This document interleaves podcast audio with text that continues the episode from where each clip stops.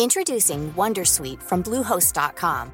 Website creation is hard, but now with Bluehost, you can answer a few simple questions about your business and get a unique WordPress website or store right away. From there, you can customize your design, colors, and content. And Bluehost automatically helps you get found in search engines like Google and Bing. From step-by-step guidance to suggested plugins, Bluehost makes WordPress wonderful for everyone. Go to bluehost.com/wondersuite. Bonjour à tous et bienvenue dans le Rendez-vous Jeu, l'émission bimensuelle où on vous résume toute l'actu du jeu vidéo et de l'industrie du gaming. C'est parti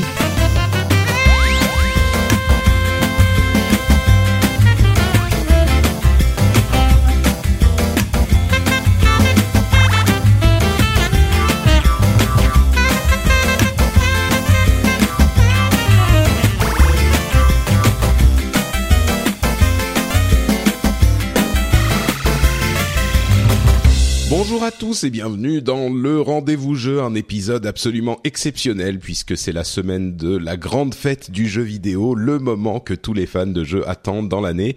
Le 3 était cette semaine, il est cette semaine même, euh, il est il bat son plein, les conférences par contre sont terminées, c'est le moment le plus important sans doute de le 3 euh, et on va vous résumer tout ça en un épisode facile à consommer. Je suis Patrick Béja et je suis avec euh, deux co-animateurs de qualité pour m'aider à décortiquer toutes les annonces et toutes les présentations, à savoir d'un côté mon camarade de toujours, euh, Jika Loret. Comment ça va, Jika Bah écoute, salut, ça fait, ça faisait un petit moment que je t'ai pas venu, ça me fait plaisir euh, enfin de revenir. C'est vrai qu'entre entre mes, tes voyages, mes voyages et tout ça, on, a, on, a, pas réussi à se caler une date, donc euh, là je suis là et on y est, c'est bon. C'est bien, c'est bien. Euh, bon, bah, je suis heureux de t'avoir et on a aussi euh, un vétéran de l'industrie et de la presse, à savoir. Ah, ouais, oui, écoute, euh, j'essaye de trouver des qualificatifs flatteurs quand même pour mes invités. Euh, mais là, c'est justifié. Euh, Christophe Collet, qui est donc journaliste, bah, t'es, déjà venu dans l'émission. Mais pour rappel, tu es chez Video Gamer, chez PC Gamer et, d'autres trucs. comment ça va, Christophe eh ben, ça va très bien, ça va très bien. Très content d'être là. Bah oui, je suis déjà venu une fois et c'était bien cool. Alors moi, je suis très content de débriefer le 3 ici. Il y a pas mal de choses à raconter, quoi. C'est cool. Donc, coucou. Ouais, très très bien. Bon bah écoutez, euh, on va pas faire attendre les auditeurs plus longtemps. Euh, on va parler de chaque conférence. Alors c'est vrai qu'à l'E3, il y, a des, il y a des petites news en plus qui arrivent pendant le salon lui-même. Euh, les conférences ont lieu avant le début du, du vrai salon. Donc en fait, le, le 3 commence avant le 3. Euh, et c'est l'essentiel de ce dont on va vous parler aujourd'hui, parce que bien sûr, toutes les grosses annonces arrivent dans les conférences. Euh, on va les couvrir une à une dans l'ordre chronologique. Euh, donc on va vous parler de EA, Bethesda, Microsoft, même le PC Gaming un petit peu, Ubisoft, Sony et Nintendo bien sûr, même si Nintendo c'est pas une vraie conférence.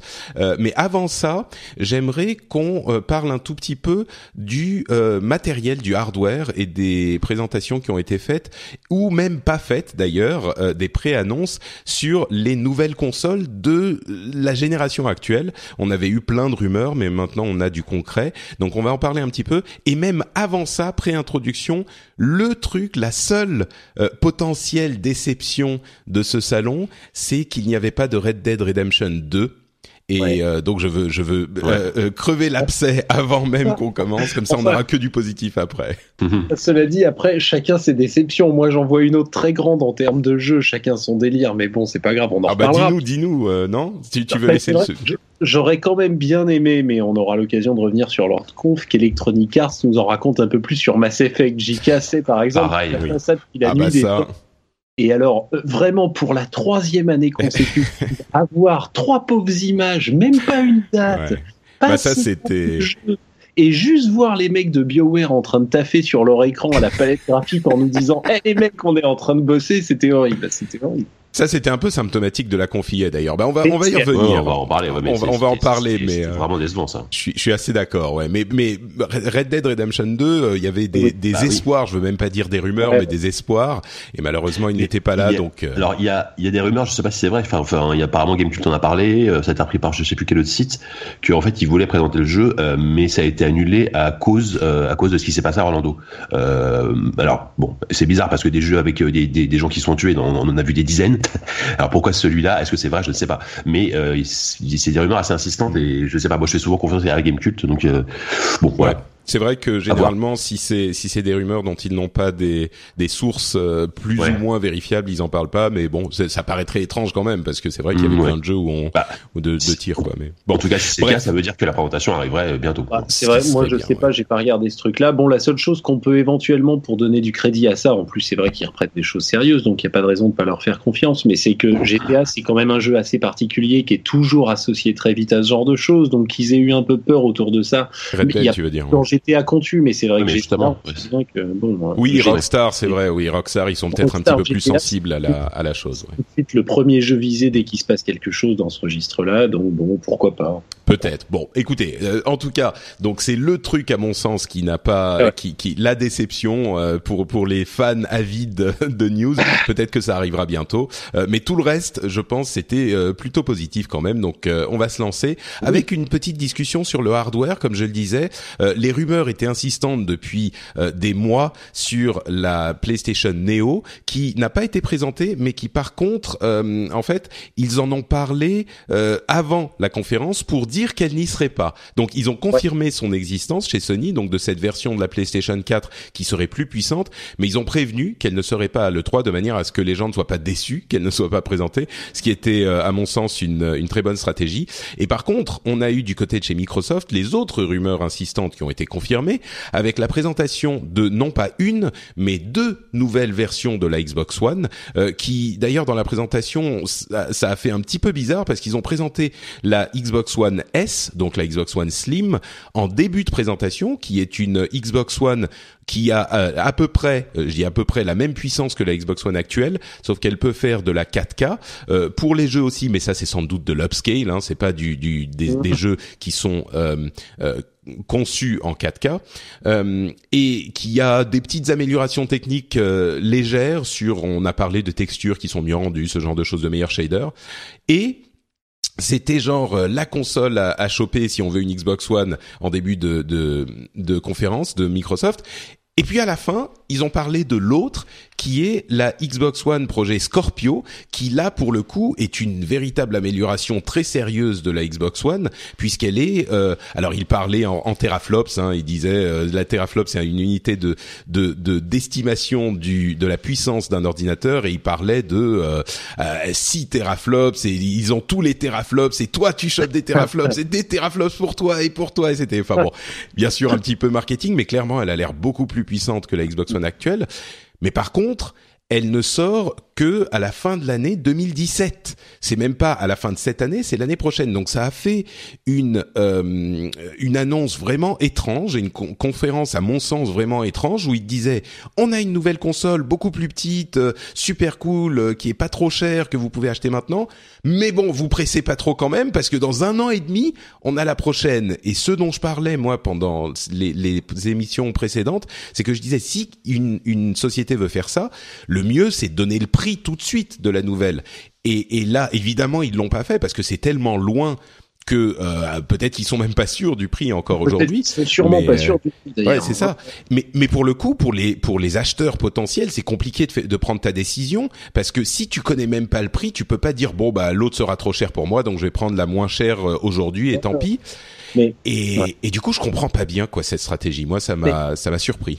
Honnêtement, il y a beaucoup de choses qui sont difficiles à comprendre dans, en termes de stratégie dans, dans, dans ce qui s'est passé avec, euh, avec la conf Microsoft. Euh, Parlons juste du, des consoles hein, pour le moment. Ce que tu dis, effectivement, c'est très juste, mais à la limite, moi, je pourrais ne pas être en soi, je peux pas leur faire le reproche, par exemple, de proposer des offres différenciées pour tous les budgets sur une même gamme. Ils ont bien pris soin, évidemment, de te dire que tous les jeux seraient en permanence compatibles avec tout. Donc après, en pure théorie sur le papier, moi, qu'un constructeur me dise bah voilà, euh, presque à la Nintendo avec ses DS, ses 3DS, à la limite, bon bah voilà, euh, il y a celle-ci pour pas cher, il y a celle-ci pour un peu plus cher, euh, il y a le très haut de gamme qui est comme ça, pourquoi pas, même si effectivement en termes de com c'était un peu bizarrement gaulé. En revanche, par exemple, et ça, ça rejoint un petit peu ça, il y a de quoi être vraiment dubitatif sur sur leur Play Anywhere aussi, si tu veux, parce que on a quand même eu affaire à un truc où du coup Microsoft te dit il n'y a plus d'exclus. C'est-à-dire que c'est quand même pas rien ce qui s'est passé. C'est-à-dire Microsoft nous dit il n'y a plus d'exclus à proprement parler Xbox. Maintenant, pour, pour, expliquer les, le Play Anywhere, c'est la possibilité d'avoir, alors d'une part les jeux, une grosse partie, enfin tous les jeux first party, euh, donc de Microsoft qui seront disponibles sur PC, Windows 10 et Xbox One, et en plus tu pourras commencer à jouer sur l'un avec ta sauvegarde et euh, continuer à jouer sur l'autre, et donc les jeux seraient disponibles partout quand tu achètes l'un, tu as l'autre. C'est ce que fait parfois voilà Sony avec ses, avec la Vita, les PS, etc. Bon, et là, le message envoyé à ceux, par exemple, qui ont un PC, une Xbox, qui est quand même probablement pas un public totalement anecdotique aux États-Unis, par exemple, même ailleurs d'ailleurs, mais aux États-Unis, la Xbox fonctionne un peu plus, un peu mieux que sur d'autres continents. Euh, bon, il est quand même très très étonnant. C'est-à-dire que font, qu'est-ce qu'on dit? Est-ce que où est l'intérêt aujourd'hui d'investir dans une Xbox quand euh, pour ce type de public-là, euh, là, moi, pour le coup, j'ai trouvé ça vraiment très étonnant. Après les trois, moi, ça me, ouais, moi, ça me, ça me, enfin, donnons la parole à Jika peut-être. Non, bah je suis, je suis, moi je suis, je suis carrément de, dans le même son de cloche que, que Christophe. Euh, euh, en fait, en fait, avec cette Xbox Scorpio, tu, tu comprends, tu, tu comprends pas qui veulent, qui est qui, enfin quel est le public visé. Euh, Est-ce que c'est ceux, par exemple, qui voudraient jouer euh, avec la puissance d'un PC, mais qui n'ont pas forcément les moyens d'acheter un PC, parce qu'un PC ça coûte quand même, ouais, un bon PC ça coûte 800 euros. Euh, est-ce, voilà, c'est, c'est, en, fait, t'as l'impression qui, enfin, t'as l'impression qui, qui, qui, veulent séduire un, un, autre public, mais mais ce qui reste encore un public à séduire. Euh, là-dessus, c'est vraiment pas, vraiment pas évident. Enfin, pour moi, évidemment, je suis effectivement, je comprends pas. Euh, je comprends pas bien leur stratégie en annonçant une Slim euh, qui a priori serait un peu plus puissante euh, et en plus une, pseudo nouvelle console dans un an dans un an. pour moi c'est vraiment un constat d'échec hein, clairement quoi. Ah bah oui, je, je, te dis encore une fois la Slim tu comprends on a tous très bien compris le concept on fait une Slim on lisse un peu le prix vers le bas ça tant mieux c'est très bien. Maintenant ah mais ça c'est bien oui ça. Mais à qui on fait acheter une Xbox Scorpio dans un an et demi? Est-ce que c'est à nous qu'en avons déjà une pour jouer au jeu un peu mieux? Il faut quand même pas exagérer. Est-ce que c'est à ceux qui n'en ont pas? Mais ceux qui n'en ont pas, s'ils en ont déjà pas, euh, est-ce qu'ils vont vraiment investir dans une Xbox dans un an et demi?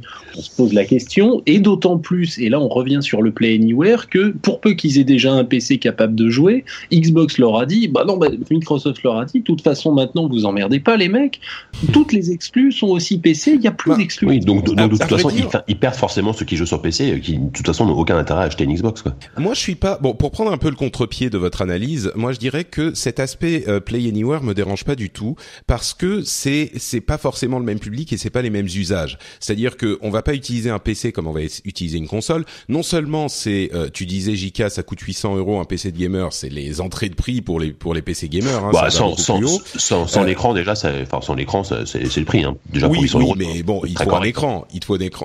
Bon, bref.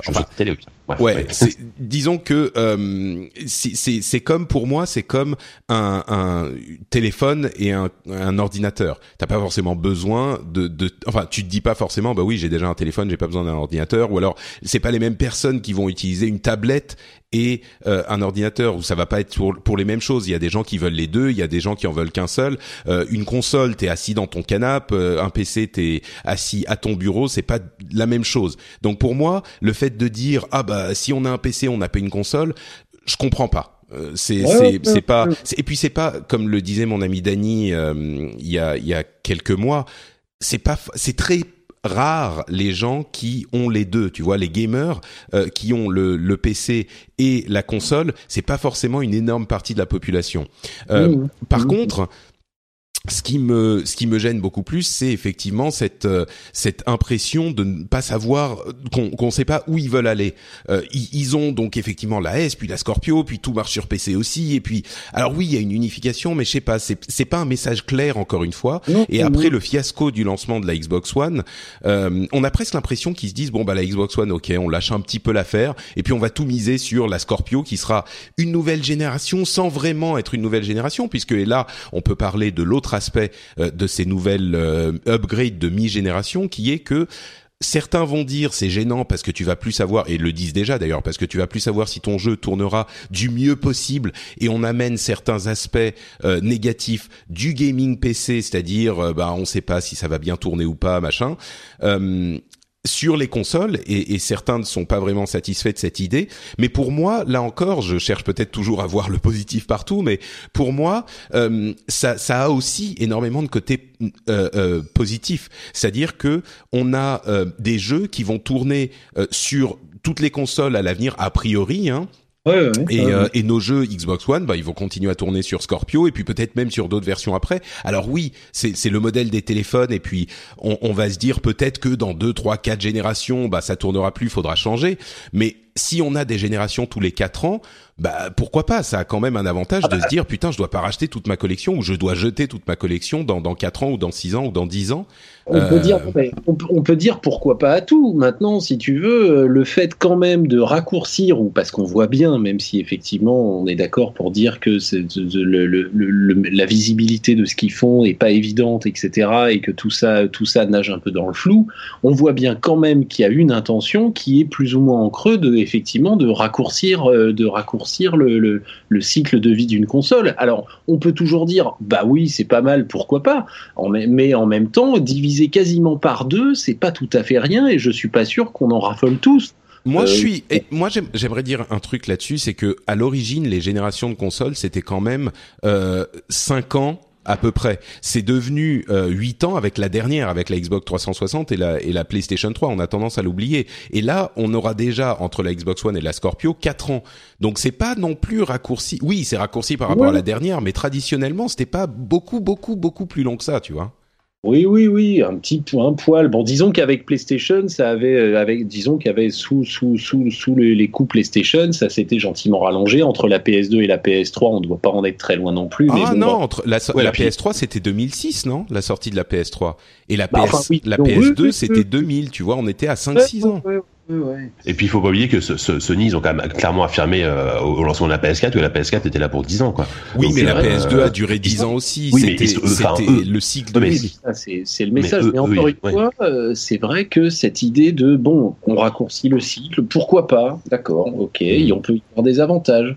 On dit quand même aux joueurs console, ce qui est pas rien non plus, ce qui est quand même aussi une première, parce qu'on leur dit pas, mais disons qu'on leur, laisse penser que, bah, comme tu le disais tout à l'heure, euh, les consoles de première génération de ce cycle-là, c'est-à-dire la Xbox qu'on a aujourd'hui dans notre salon, la PS4 qu'on a dans notre salon, comment elles feront tourner ces jeux dans un an et demi, deux ans, bah, on n'en sait rien.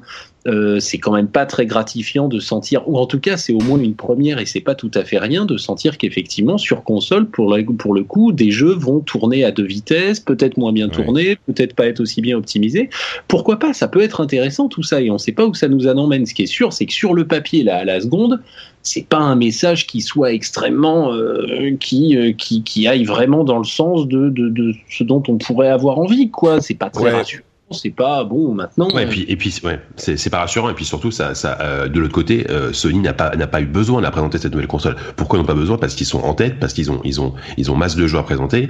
Euh, Microsoft aussi, ils ont, ils ont des jeux. Mais euh, Microsoft, on sent qu'ils ils, ils essaient de se rattraper aux branches comme ils peuvent. Et du coup, euh, ils, ils balancent ces nouvelles consoles pour essayer de montrer un signe positif de, euh, voilà, on va, il y aura, y aura des meilleures expériences de jeu. ouais. Voilà. Alors que ce- Sony, ils ont dit qu'il y aura une nouvelle console, mais ils n'ont pas besoin de la présenter. Donc ils, ils attendent. Enfin voilà. Donc euh, Ouais. je trouve que Je clairement c'est c'est c'est un signe négatif. Quoi. Moi, moi, je dirais que euh, encore, j'essaye de contrebalancer et de trouver le positif Euh, sur l'aspect. Est-ce que les jeux vont bien tourner ici et là Euh, Comme on l'a déjà dit, c'est vraiment hyper important que euh, les constructeurs soient absolument intransigeants avec ça, avec les euh, développeurs. Et ça va complètement euh, faire ou défaire la confiance des joueurs en ce nouveau modèle de mise à jour de- d'upgrade. C'est-à-dire qu'il faut qu'ils soient euh, euh, des, une sorte de d'armée de, la justice euh, face aux développeurs pour que les jeux tournent parfaitement bien sur les anciennes versions et ils ont ce processus de certification donc ils pourraient Euh, et ça ça va être essentiel parce qu'effectivement si les jeux euh, se mettent euh, dès l'année prochaine à plus bien tourner sur les consoles précédentes ça va être dramatique Euh, par contre moi je pense qu'ils peuvent tout à fait assurer une compatibilité pendant 2 3 4 5 ans tu vois Ouais, euh, ouais. mais bon, euh, ça on verra. Moi, je crois que il y a vraiment des aspects positifs et des aspects négatifs à, ces, à ces, cette évolution. Euh, et il y a plein de gens qui ne veulent voir que l'un ou que l'autre, souvent un petit peu plus le Oui. négatif. Et, et ces gens, on parle pas de la même chose. quoi. Il y a des gens qui vont. C'est comme j'ai j'ai une euh, analogie. Vous allez me dire ce que vous en pensez. C'est comme si il y a quelqu'un qui adore le bleu et quelqu'un qui adore les cubes. Et on présente un cube bleu euh, pardon, quelqu'un qui adore le bleu et quelqu'un qui déteste les cubes et on présente un cube bleu aux deux. Et il y en a un qui dit oh putain c'est génial il est bleu regarde comme il est bleu. Et l'autre qui dit ah mais merde regarde c'est un cube. Tu te rends compte un cube quoi. Et l'autre il dit mais mais non mais attends le bleu c'est génial. Et, les gens se parlent à côté l'un des uns des autres. Et les deux sont vrais quoi. Donc c'est vrai ce que tu dis. Après, il y a quand même une chose, et on y reviendra sûrement, parce que du coup, c'est lié à la conférence Microsoft et machin, c'est qu'il y a quand même, et ça rejoint un petit peu le parallèle que là, la, métaphore que tu utilises là, c'est que on voit bien que depuis le lancement de la Xbox, depuis la première conf, depuis leur rétro-pédalage, il y a un truc qui fonctionne pas. Mais en termes de réception critique, je veux dire, après, euh, euh, la console, elle marche. Euh, moins bien que la PlayStation, mais euh, mais quand même super bien. Elle se vend mieux, par exemple, que la Xbox 360. Quoi, ça, c'est un truc que les gens comprennent pas. Même Très bien, notamment sur le continent américain et puis ailleurs, euh, un peu plus relativement. Mais donc, c'est une console qui fonctionne. Mais en termes d'accueil critique, de réception, il y a une espèce de truc qui cassait. Et on voit bien qu'aujourd'hui, quoi qu'il fasse, euh, les, euh, les, euh, les, les avis sont et les, la réception est au mieux un peu moqueuse, au pire franchement boudeuse. On voit bien qu'on en reviendra sur les confs. Ça fait deux trois années qu'ils font des confs très très bonnes et que bon bof. tout, donc il y a bah, une, enchaînons du coup. Une petite cassure, je trouve, qui fait qu'on a du mal aujourd'hui, en plus, à prendre du bon œil et à essayer de voir avec un œil un peu plus analytique et presque un peu plus bienveillant ce que fait Microsoft, parce que parce que parce que la Xbox est partie du mauvais pied et que et qu'il y a une espèce de cassure qui se qui se résorbe pas, quoi. Moi, je dirais même, euh, pour, pour, conclure là-dessus, je dirais même que euh, c'est effectivement elle est partie du mauvais pied, c'est certain, mais on ne voit pas, il n'y a pas de clarté dans leur communication. Je veux dire, cet exemple avec les, les deux consoles est flagrant. Euh, on n'arrive pas à comprendre où ils vont. Donc maintenant, ça n'affecte, enfin, si ça affecte l'image et les ventes forcément, mais bon, on verra ce que ça donne. Euh, je pense qu'on a, on a bien expliqué notre notre opinion là-dessus. Bah, d'une manière plus générale, tu as l'impression que quoi que Microsoft fasse, euh, effectivement, comme dit Christophe, ils sont un ils sont un peu boudés. Et puis à côté à côté de ça, Sony sera mis sur un piédestal, alors que Sony se de balancer du jeu et, euh, voilà quoi. C'est assez, voilà. Ouais. Bah on va en parler avec les conférences justement. Moi je pense que euh, c'est quand même justifié. C'est toujours des artifices, des artifices marketing, mais il y en a qui marchent, il y en a qui marchent pas, et puis il y a des trucs derrière aussi. Donc bah parle, continuons, parlons-en. Euh, juste un dernier mot pour dire que la PlayStation Vita n'existe définitivement plus. Euh, ils en ont même pas parlé dans, dans la conférence. Il n'y a pas un slide. Et, ouais, rien du tout. Et même pas des petits jeux indés qui sortent, des petits des petits jeux indés PC qui sortent dessus, rien du tout quoi. Ouais, rien. Et enfin, il y en a peut-être, mais en tout cas, on n'en parle pas. Ah, et, et sur la Xbox One S, euh, il y a même plus de port euh, Kinect. Euh, il y aura un adaptateur USB qui sera fourni aux gens qui ont déjà un Kinect, mais c'est tout. Donc là aussi, le Kinect, je pense que bye bye quoi. C'est c'est une confirmation. Mais... Non, mais c'est-à-dire que moi, ça fait longtemps que je l'ai débranché, quoi. Tu vois, c'est-à-dire ça prend de la place pour rien, quoi.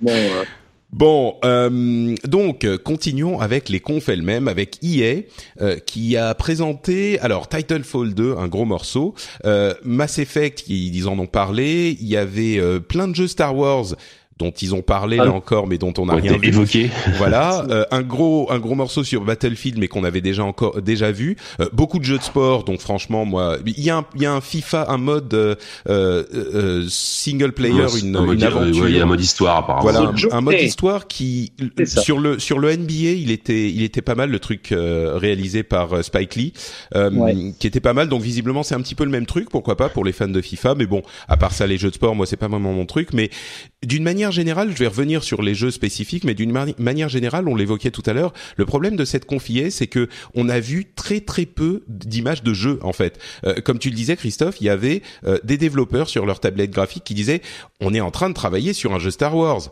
Euh, ok, mais mais il est C'est incroyable. Ils font la même conf depuis au moins deux, si c'est pas trois, parce que l'année dernière c'était la même et j'y étais pas. L'année d'avant j'y étais et c'était la même. C'est du délire. Euh, déjà, on peut revenir vite fait sur le fait assez drôle que attends, Electronic Arts, il y a une astuce. Hein. Electronic Arts n'était pas à le 3 c'est-à-dire qu'ils n'avaient pas de stand dédié. Leur bah, jeu était réparti sur certains stands d'autres constructeurs, c'est-à-dire qu'ils avaient, euh, ils avaient Ficha chez Microsoft, ils avaient Battlefield qui devait être aussi chez Microsoft ou chez euh, Ils avaient leur jeu qui était sur les stands d'autres et de constructeurs, mais Electronic Arts n'avait pas de stand à l'E3 et Electronic Arts organisait un événement à part, à côté, qui s'appelait l'IE Play, et dont il y avait une antenne à Los Angeles le dimanche et une antenne à Londres qui se tenait en temps réel le même jour, donc le dimanche soir. Où j'ai pu me rendre. Et, euh, et donc, il y a quand même un petit pied de nez aussi à l'E3 sur le thème. Nous, on n'y est pas. On y est, mais on n'y est pas parce qu'on bénéficie, on bénéficie de la visibilité de l'E3, évidemment, parce que tout ce qu'on annonce s'inscrit dans l'espèce de grande dynamique 3. Mais par contre. qu'ils y sont, bien sûr. Ouais. Mais par contre, on n'a pas envie de se casser les pieds à payer un stand d'une fortune pour qu'on voit pas nos jeux dans le brouhaha, donc on organise notre propre événement. Et d'ailleurs, la conférence qui, se tenait en direct à Londres et à Los Angeles était presque plus menée à Londres qu'à Los Angeles, puisque Peter Moore, le boss, était à Londres, et que du coup, les deux interlocuteurs se renvoyaient la balle en permanence. Mais moi, je sais pas ce que vous en avez pensé, mais d'y être, en y étant à Londres, j'avais quand même l'impression d'être un peu plus au centre de la conférence que ne l'étaient ceux qui étaient à Los Angeles, ce qui est quand même un pied de nez assez bah, étonnant. De, de, de, depuis Paris, on s'en rendait pas non plus euh, énormément compte. Non, quoi. On voyait que ça passait l'un à l'autre. Pour, mm. pour, pour, moi, clairement, c'était une conf euh, hier euh, de l'E3 comme les autres. Quoi. Vraiment, c'était la même chose, la même soupe, le même rythme. Cards n'était pas sur le salon. Et bon, mais, pour revenir à leurs annonces, écoutez, bon, bah ouais, c'est très étonnant. Euh, c'est toujours les bon, ils ont ils ont leurs jeux, leurs quelques trucs. Il y a des jeux dont on parle plus. Ils n'ont pas parlé de Criterion, dont on nous disait d'ailleurs il y a deux ans la même chose, c'est-à-dire qu'on voyait les mecs de Criterion, les types qui font Burnout, etc., euh, qui étaient sur leur palette graphique en train de dire on bosse, on se revoit bientôt. Eux, on n'en parle même plus. Star Wars, ils ont une ribambelle de studios qui travaillent sur ces jeux, c'est-à-dire qu'ils ont il y en a quoi trois, oui d'aventure. Visceral, il y a, il Respawn aussi. de dire que Respawn fait aussi son jeu d'aventure. Visceral, on nous les montre au boulot depuis au moins deux ans que dalle. Mass Effect, on en parlait en intro, bon, au secours. Et puis surtout, Mass Effect, c'est un jeu qui sort dans, enfin, dans, au début de l'année prochaine. Donc, euh, ah, oui, s'il fallait balancer du gameplay, c'était maintenant, quoi. Ouais, enfin, ça, c'est-à-dire, ça, c'est ce qu'on aimerait, parce que du coup, à force, il va, à force, ça commence à se compliquer un petit peu pour une sortie en mars 2017, tu vois. Je, justement, sur Mass Effect, parlons-en. Euh, je voudrais aussi évoquer Titanfall 2, quand même, qui était pour moi la grosse réussite de la présentation. Faut, faut, faut quand même en parler. Mais Mass Effect, le truc qui m'a, alors, on n'a pas vu quasiment pas vu d'image. C'était un petit peu frustrant, effectivement, pour un jeu qui sort euh, début 2017, c'est, c'est inquiétant. Mais, euh, mais ce qu'ils ont dit, c'est qu'ils voulaient amener euh, c'était le jeu avec le plus de liberté que dans n'importe quel autre jeu BioWare, ce qui est quand même énorme quoi. Les jeux BioWare sont connus pour avoir énormément de liberté et Mass Effect, le premier avait cette cette euh, respiration de liberté euh, qu'il a perdu avec les épisodes 2 et 3 à mon sens il y avait des étapes il fallait faire trois planètes puis on avance puis trois planètes puis machin et, et, là, il semblerait qu'il veuille y revenir. Donc, même si on n'a rien vu, la, la déclaration d'intention, ça vaut ce que ça vaut. Mais moi, ça m'a quand même, euh, ça m'a quand même bah, donné de l'espoir, quoi ils ont énormément insisté sur le côté euh, effectivement exploration, découverte, euh, rencontre avec euh, des, des, des, des, des civilisations aliens, etc. Donc ça, ça, ça c'est sympa. Il y a un petit côté Star Trek qui peut être rigolo, quoi. Exactement, exactement. Oui, et bon, bien, non, mais de toute façon, le jeu a l'air hyper ambitieux et moi je l'attends de pied ferme plus qu'un peu tous les autres. Et je pense qu'on voit bien d'ailleurs qu'ils ont eu sûrement des petites hésitations, des petites complications dans le développement. Ça doit pas être facile à faire. On a vu qu'il y avait eu, il y a eu des petits départs, il y a eu des arrivées. On voit bien que c'est pas un développement, c'est pas un long fleuve tranquille, quoi. Donc, euh, donc ça explique aussi probablement qu'ils continuent de prendre leur temps là-dessus. Euh, c'est un peu frustrant quand on est fan, mais euh, mais mais mais on s'y fait quoi. Et c'est vrai qu'à côté de ça, il y avait Titanfall 2 qui était bah là pour le coup qui était jouable, dont on a la date de sortie. Et bah, Titanfall, c'est un peu c'est un peu le gros la, la, deuxième chance effectivement pour Respawn qui sont les gars de de Infinity Ward donc de Modern Warfare, enfin Call of Duty, mais surtout Modern Warfare 1 et 2 qui étaient mémorable. Et là, euh, Titanfall a l'air de reprendre l'esprit genre euh, blockbuster cinéma triple A euh, qui défonce ah et qui a un gameplay. Enfin, il a l'air hyper dynamique. Ah Je sais pas si vous avez pu l'essayer, mais alors pour le coup, bah du coup à Londres, j'ai pu l'essayer. Il est hyper dynamique, encore plus nerveux que le 1 encore, qui était quand même assez punchy déjà. Hein. donc il est, il est, ça va à une vitesse folle. Euh, c'est très agréable à jouer. Il y a, ils ont rajouté cette histoire de grappin là, comme partout, mais euh, ouais, c'est l'année du grappin. Hein. C'est l'année du grappin. Hein. Depuis 2015, on est sur une espèce de deux ans de grappin de fou. Là, il y en a partout. Ils en ont rajouté un. Ça fonctionne plutôt bien. On est sur les murs, etc. On en... Ah non, il est, il est super agréable à jouer. Honnêtement, on sait vraiment tous les gens qui étaient autour de moi, les, les, les sessions multi là sur des sur des. Évidemment, on n'a pas essayé le solo, c'était du multijoueur, des objectifs assez faciles, buter tout ce qui bouge, les mechas, etc. Bon, c'était voilà, mais euh, c'était vraiment vraiment vraiment un régal. La sensation de jeu dans les robots sont toujours aussi dingues. Euh, ils ont rajouté des tas de compétences, des armes ultimes. À un moment dans ton robot, tu débloques, tu finis par débloquer une espèce d'immense rayon laser qui qui explose absolument tout sur son passage à des kilomètres à la ronde. C'est du délire total. Non non, Titanfall c'était un pied total à jouer. Euh, vraiment. Et puis, et puis la partie euh, solo, qui il y aura une Ouais. vraie campagne coup, solo. Chris, t'as joué en multijoueur ou en solo? Non, non, en multijoueur. En En multijoueur, d'accord. Ouais, ouais. C'est dommage Et- qu'ils aient pas fait essayer le solo quand même. Bah, la partie solo, oui. euh, bon, bah, la, bon, pour l'instant, on voit bien qu'il y a pas, y a- on croule pas sous les infos et on voit que ça va être un scénar assez, euh, assez lambda. Mais, euh, mais c'est quand même bien. Ils ont tenu compte du fait que, euh, du fait que ça avait manqué à l'époque, c'est Ah, vrai. Certainement, oui. Bon, probablement qu'aujourd'hui, euh, si le jeu devait arriver aujourd'hui, il se poserait moins de questions et il se ferait moins rembarrer parce que l'air de rien, les FPS compétitifs sans scénar à la Overwatch et compagnie commencent à s'imposer un peu et que ça ferait moins tiquer peut-être aujourd'hui. À l'époque, ça avait fait tiquer, alors ils en tiennent compte. Ça sera sympa. Hmm. Mais, euh, mais euh, non, Bon, allons un petit peu plus vite quand même, Christophe, parce que on a beaucoup de choses à couvrir. Oui. Mais vas-y, fini. Mais Non, non, non, et juste voilà, juste un petit point technique par contre, tout bête. Euh, moi, j'y ai- je l'ai essayé sur PS4 et c'était pas d'une beauté renversante en revanche. C'était un Ah. peu décevant graphique. Voilà.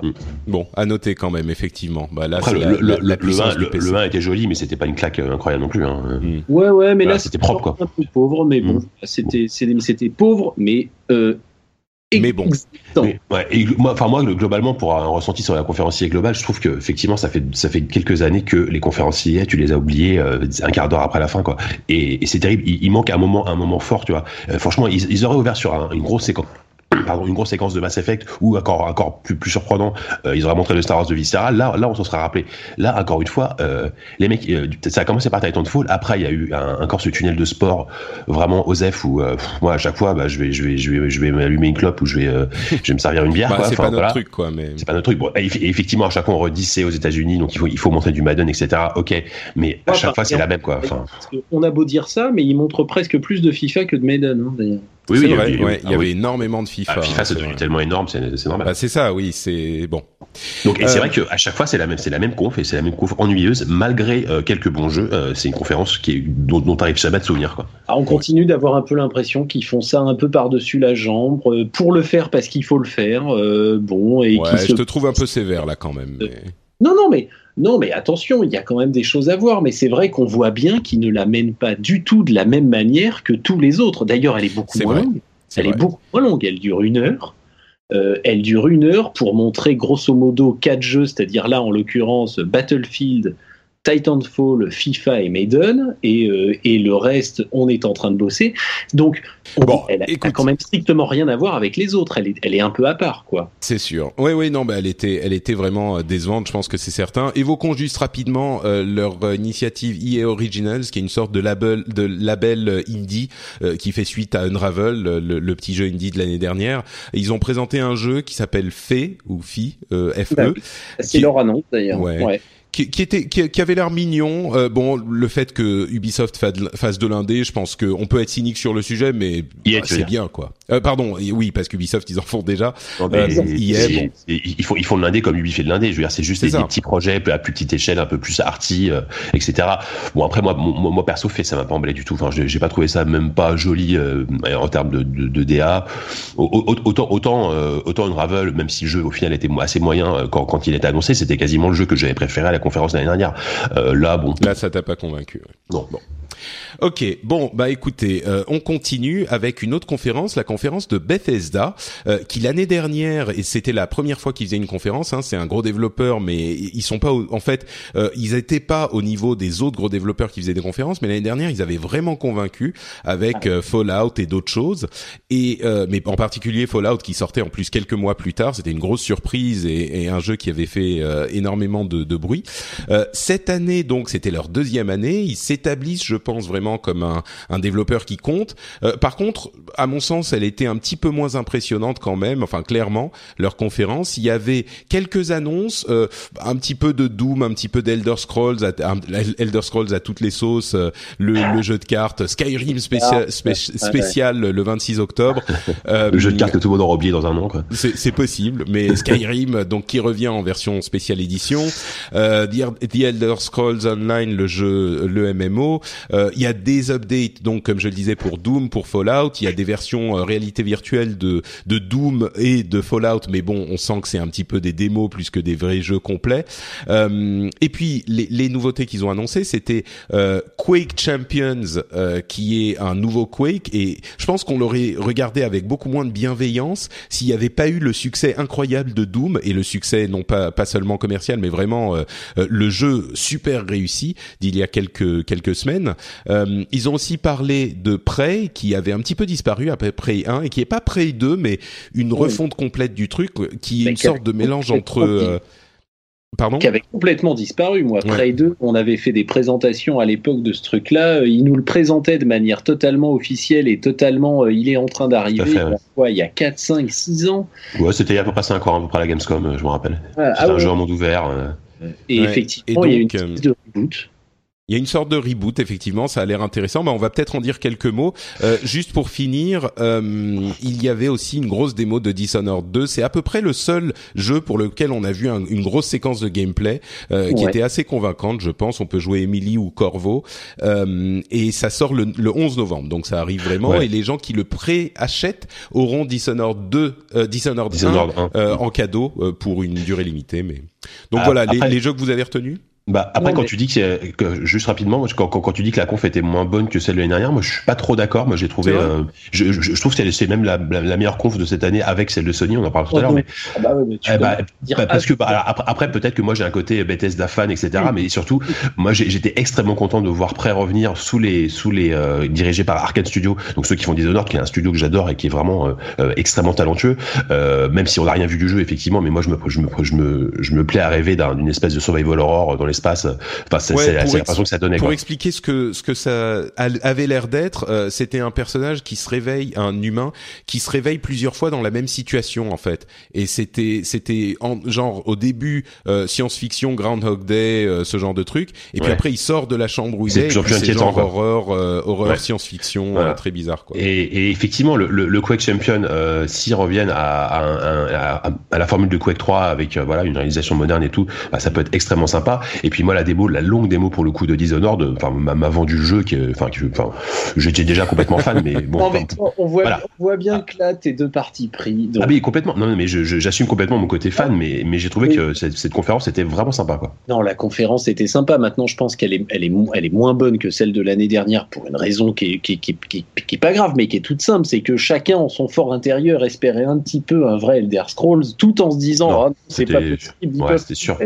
Et en même temps, tu vas quand même avec cette espèce de petit truc en disant et si seulement il le faisait et bon ils, ils en ont un petit peu parlé dans les interviews par la suite. Et Todd Howard a dit euh, mais Elder Scrolls 6 euh, c'est enfin c'est on a deux gros jeux à sortir avant Elder Scrolls 6 il disait visiblement sérieusement c'est pas genre avant 2022 donc il a tué les espoirs de tout le monde. Donc euh, c'est ça. Mais donc il y avait tout simplement pas c'est juste qu'en fait Elder Scrolls ou pas à la limite il y avait pas l'équivalent de Fallout 4 l'année dernière ça, ouais, je suis donc à partir du moment où il n'y a pas ça nécessairement même si on trouve ça efficace et bien fichu, ça peut pas être aussi, ça peut pas être aussi puissant parce que machin. Et puis c'est, on en parlera bon, euh, une conférence comme celle d'Ubisoft, on pense ce qu'on veut des éditeurs, etc. Mais je pense que quand même c'était un peu plus carré et qu'il y avait un peu plus de matos. Mais il y avait plus de gameplay, il y avait plus de jeux, quoi. C'est vrai que là, pareil, on avait euh, même sur Bethesda, on est, on restait un petit peu sur notre fin. Euh, même Quake, par exemple, Quake Champions, qui a, qui, aura une campagne solo et qui se concentre visiblement sur le multi.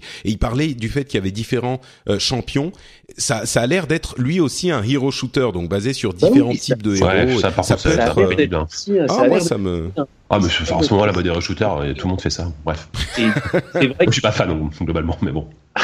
c'est quand même un jeu, qui est un peu atypique. Du coup, en fait, chez, en fait, le vrai gros morceau, c'était Dishonored, mais un gros morceau sur une conf, euh, ça fait un peu léger, en fait. Ouais, mais il y a quand même des surprises. Enfin, encore une fois, moi, je, moi, je suis prêt. C'était vraiment une belle surprise, euh, surtout refait par Arkane. Euh, c'était du solide, c'était du solide. Alors effectivement, encore une fois, moi, je, je, je suis complètement subjectif parce que je suis pas un gros fan de Fallout et d'Elder Scrolls plus que ça. Je préfère les, les, les, projets qu'ils nous ont présentés. Donc effectivement, bon voilà, euh, Quake, Quake Dishonored prêt pour moi, ça a fait le, ça a fait largement mm. le job quoi et, puis, et puis, il faut pas oublier que, euh, que Bethesda a sa propre conférence euh, qui s'appelle la QuakeCon aujourd'hui, qui, a été reprise par Bethesda euh, en août, et ils ont dit qu'ils montreraient des choses de Quake, qu'ils montreraient plus de Quake, qu'ils montreraient plus de prêt aussi.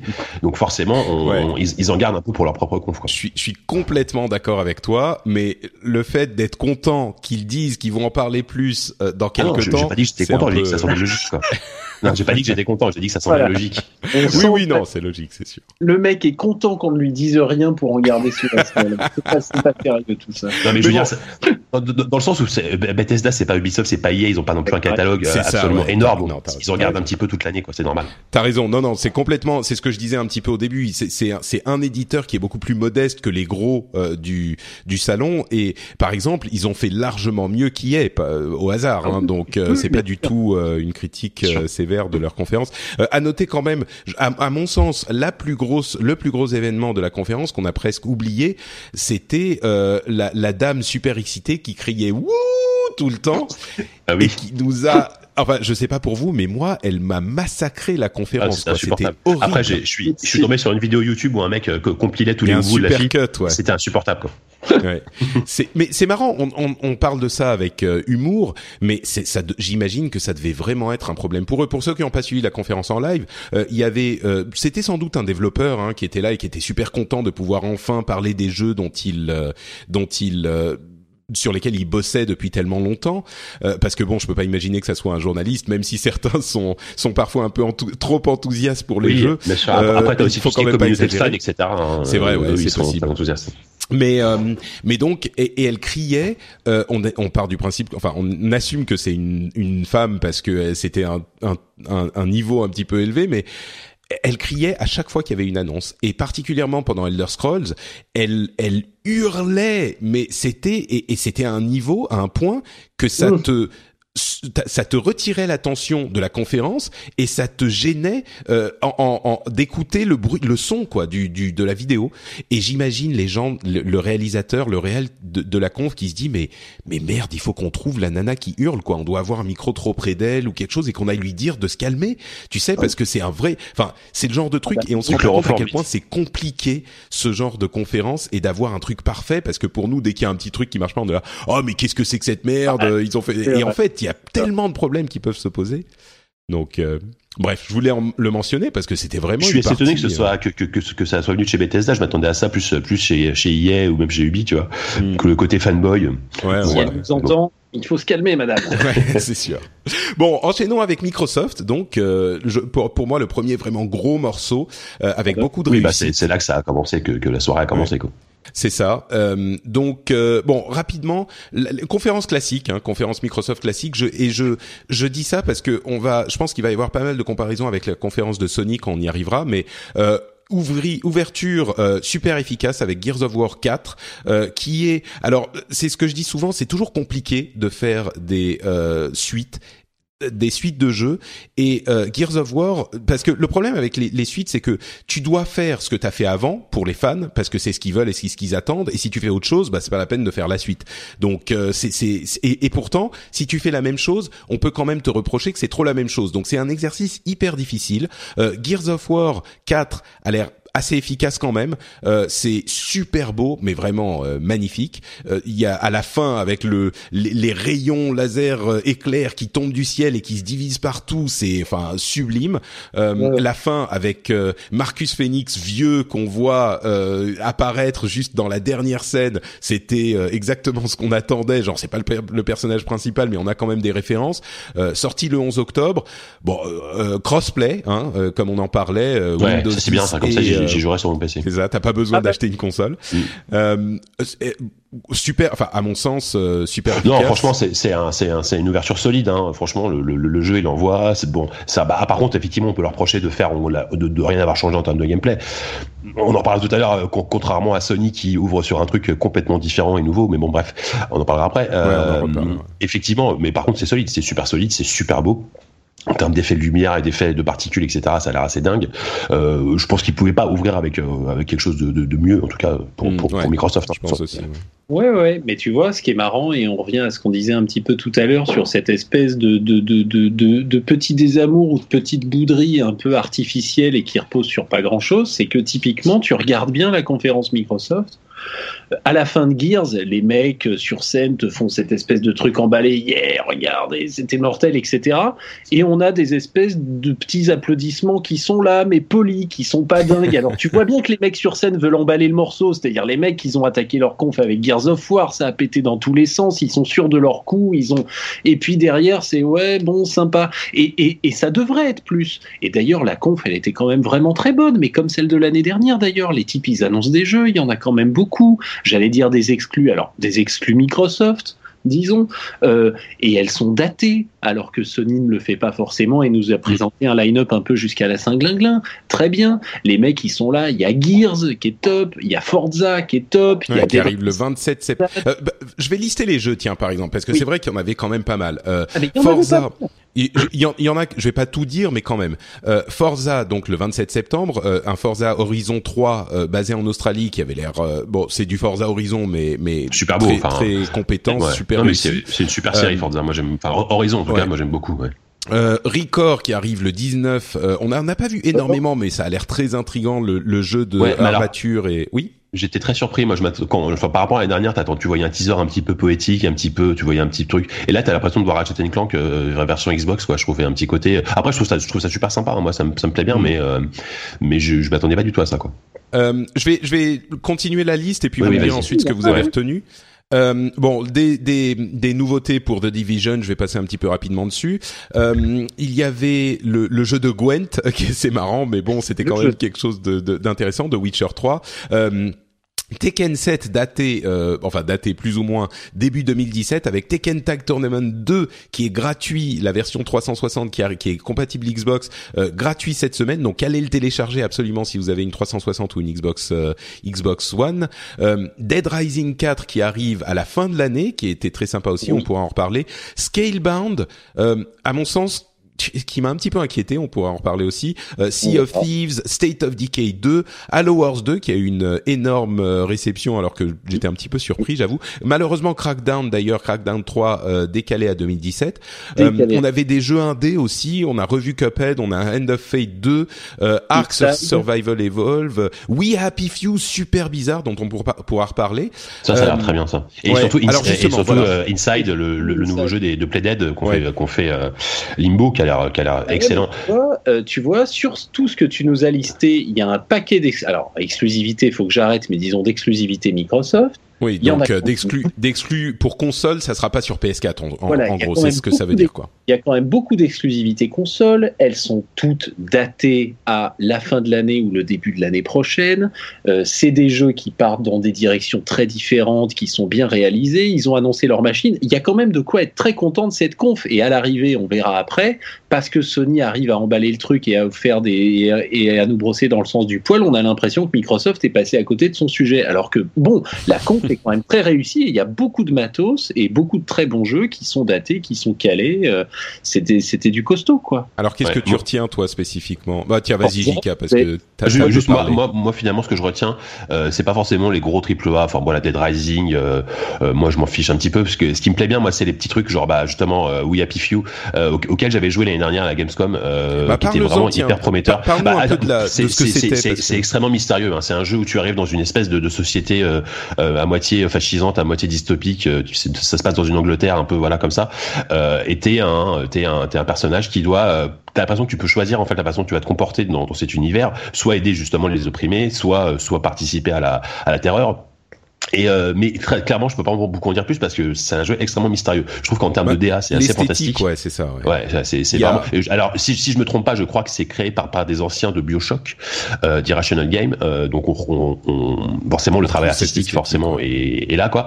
Euh, voilà. Et moi, et, pareil, le jeu que moi je trouve. Je vais juste dire, attends, sur We Happy Few, je veux vraiment en parler un petit peu plus parce qu'il y avait une, une, une, une, le trailer était là encore super intrigant. On avait euh, ce, ce personnage qui devait euh, c'était un petit peu 1984, tu devais refaire le passé, genre supprimer des informations, et tu devais prendre tes médicaments. Il y avait une pilule sur laquelle il était écrit Joy, donc joie. Et à un moment, tu vois un truc sur un journal et tu veux pas, tu hésites. On sait pas très bien de quoi il s'agit, mais tu veux pas prendre ta pilule.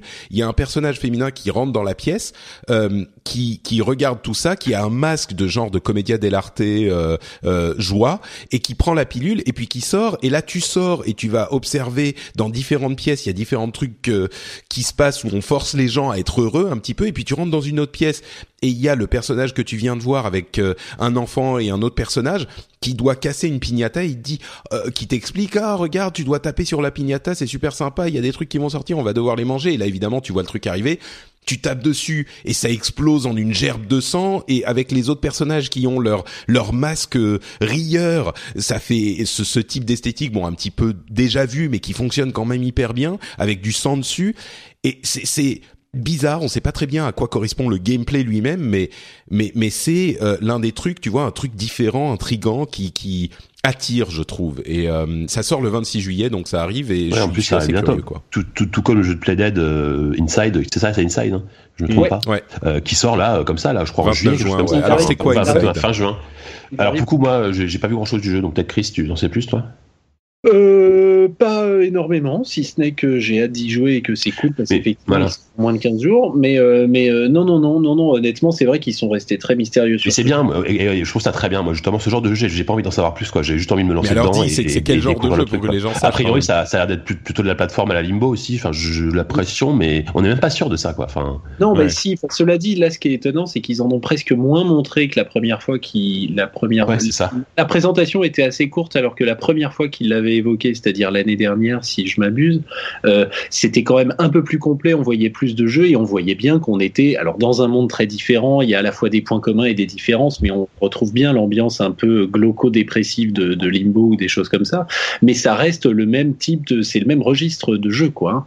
Euh, c'est presque du noir et blanc, c'est très très très très sombre. On a un monde qui est genre normal, quoi, mais mais des, des, des comment dire enfin j'arrive même pas à décrire c'est des scènes euh, qui sont presque noires quoi il y a des petits points de lumière mais euh, ils jouent beaucoup et c'est de la 3D par contre euh, de, la, de, la, vraie 3D mais on sait pas vraiment ce qu'on y fait donc moi j'ai un petit peu de mal à être euh, je sais pas, c'est c'est c'est c'est surprenant parce que je disais avec We Happy Few qu'on qu'on sait pas ce qu'on y fait, mais ça m'intrigue. Là, mais là, on en sait encore moins. On sait pas quel personnage on joue, on bah, sait pas comment on se déplace, on sait rien quoi. Là, là, il faut faire une confiance aveugle aux développeurs de Limbo et se dire voilà, c'est les mecs de Limbo, donc j'y vais quoi, de toute façon quoi. Mmh, ouais. euh, D'autres choses donc euh, dont, dont, on n'a pas parlé euh, en détail. Moi, il y a un jeu que je trouve hyper cool. Euh, faut, faut voir si ça fonctionne vraiment. C'est Sea of Thieves, ah, qui est donc un, le, le, jeu de bah si, c'est tout simplement un jeu de, de, de, de pirates et d'équipage quoi. Mais oui, chacun, mais encore, chacun a son rôle et, et tu, tu, tu, fais des batailles. En... La manière dont ils l'ont montré, c'est qu'ils ont amené des youtubeurs. Euh, ouais, ils par, contre, par contre, les youtubeurs étaient insupportables. Mais, mais tu sais, c'est ça qui m'inquiète un petit peu parce qu'ils ont amené des youtubeurs et, et j'ai l'impression que la manière dont le, ils ont montré le fun du jeu, c'est qu'ils ont montré le fun des youtubeurs qui font ce que ouais, font ouais. les youtubeurs, ce qui est normal, c'est-à-dire qu'ils s'esclavent, ils crient, ils rient, euh, tu vois, et c'est genre la caméra sur leur tête, et t'avais l'impression que c'est genre euh, des, des, des, gens qui s'amusent avec euh, des Lego, tu vois. Et, oui, et j'ai oui. pas compris le gameplay du jeu là non plus. C'était bah, effectivement, tu es sur un bateau de euh, pirates et tu dois euh, lever les, les j'ai plus, je connais pas les termes maritimes, mais genre lever bah, les voiles, voile, machin, truc. Voile, machin, etc. Voilà. Et c'est un simulateur de pirates, mais tu, mais c'est quoi le jeu? Tu dois aller conquérir non, mais... des îles, tu, je, je sais pas effectivement, il n'y a pas que des phases en bateau parce qu'ils ont montré il y aura des îles. ouais, tu vas te bourrer la gueule euh, dans, sur l'île et puis tu tombes à l'eau. Ben, enfin.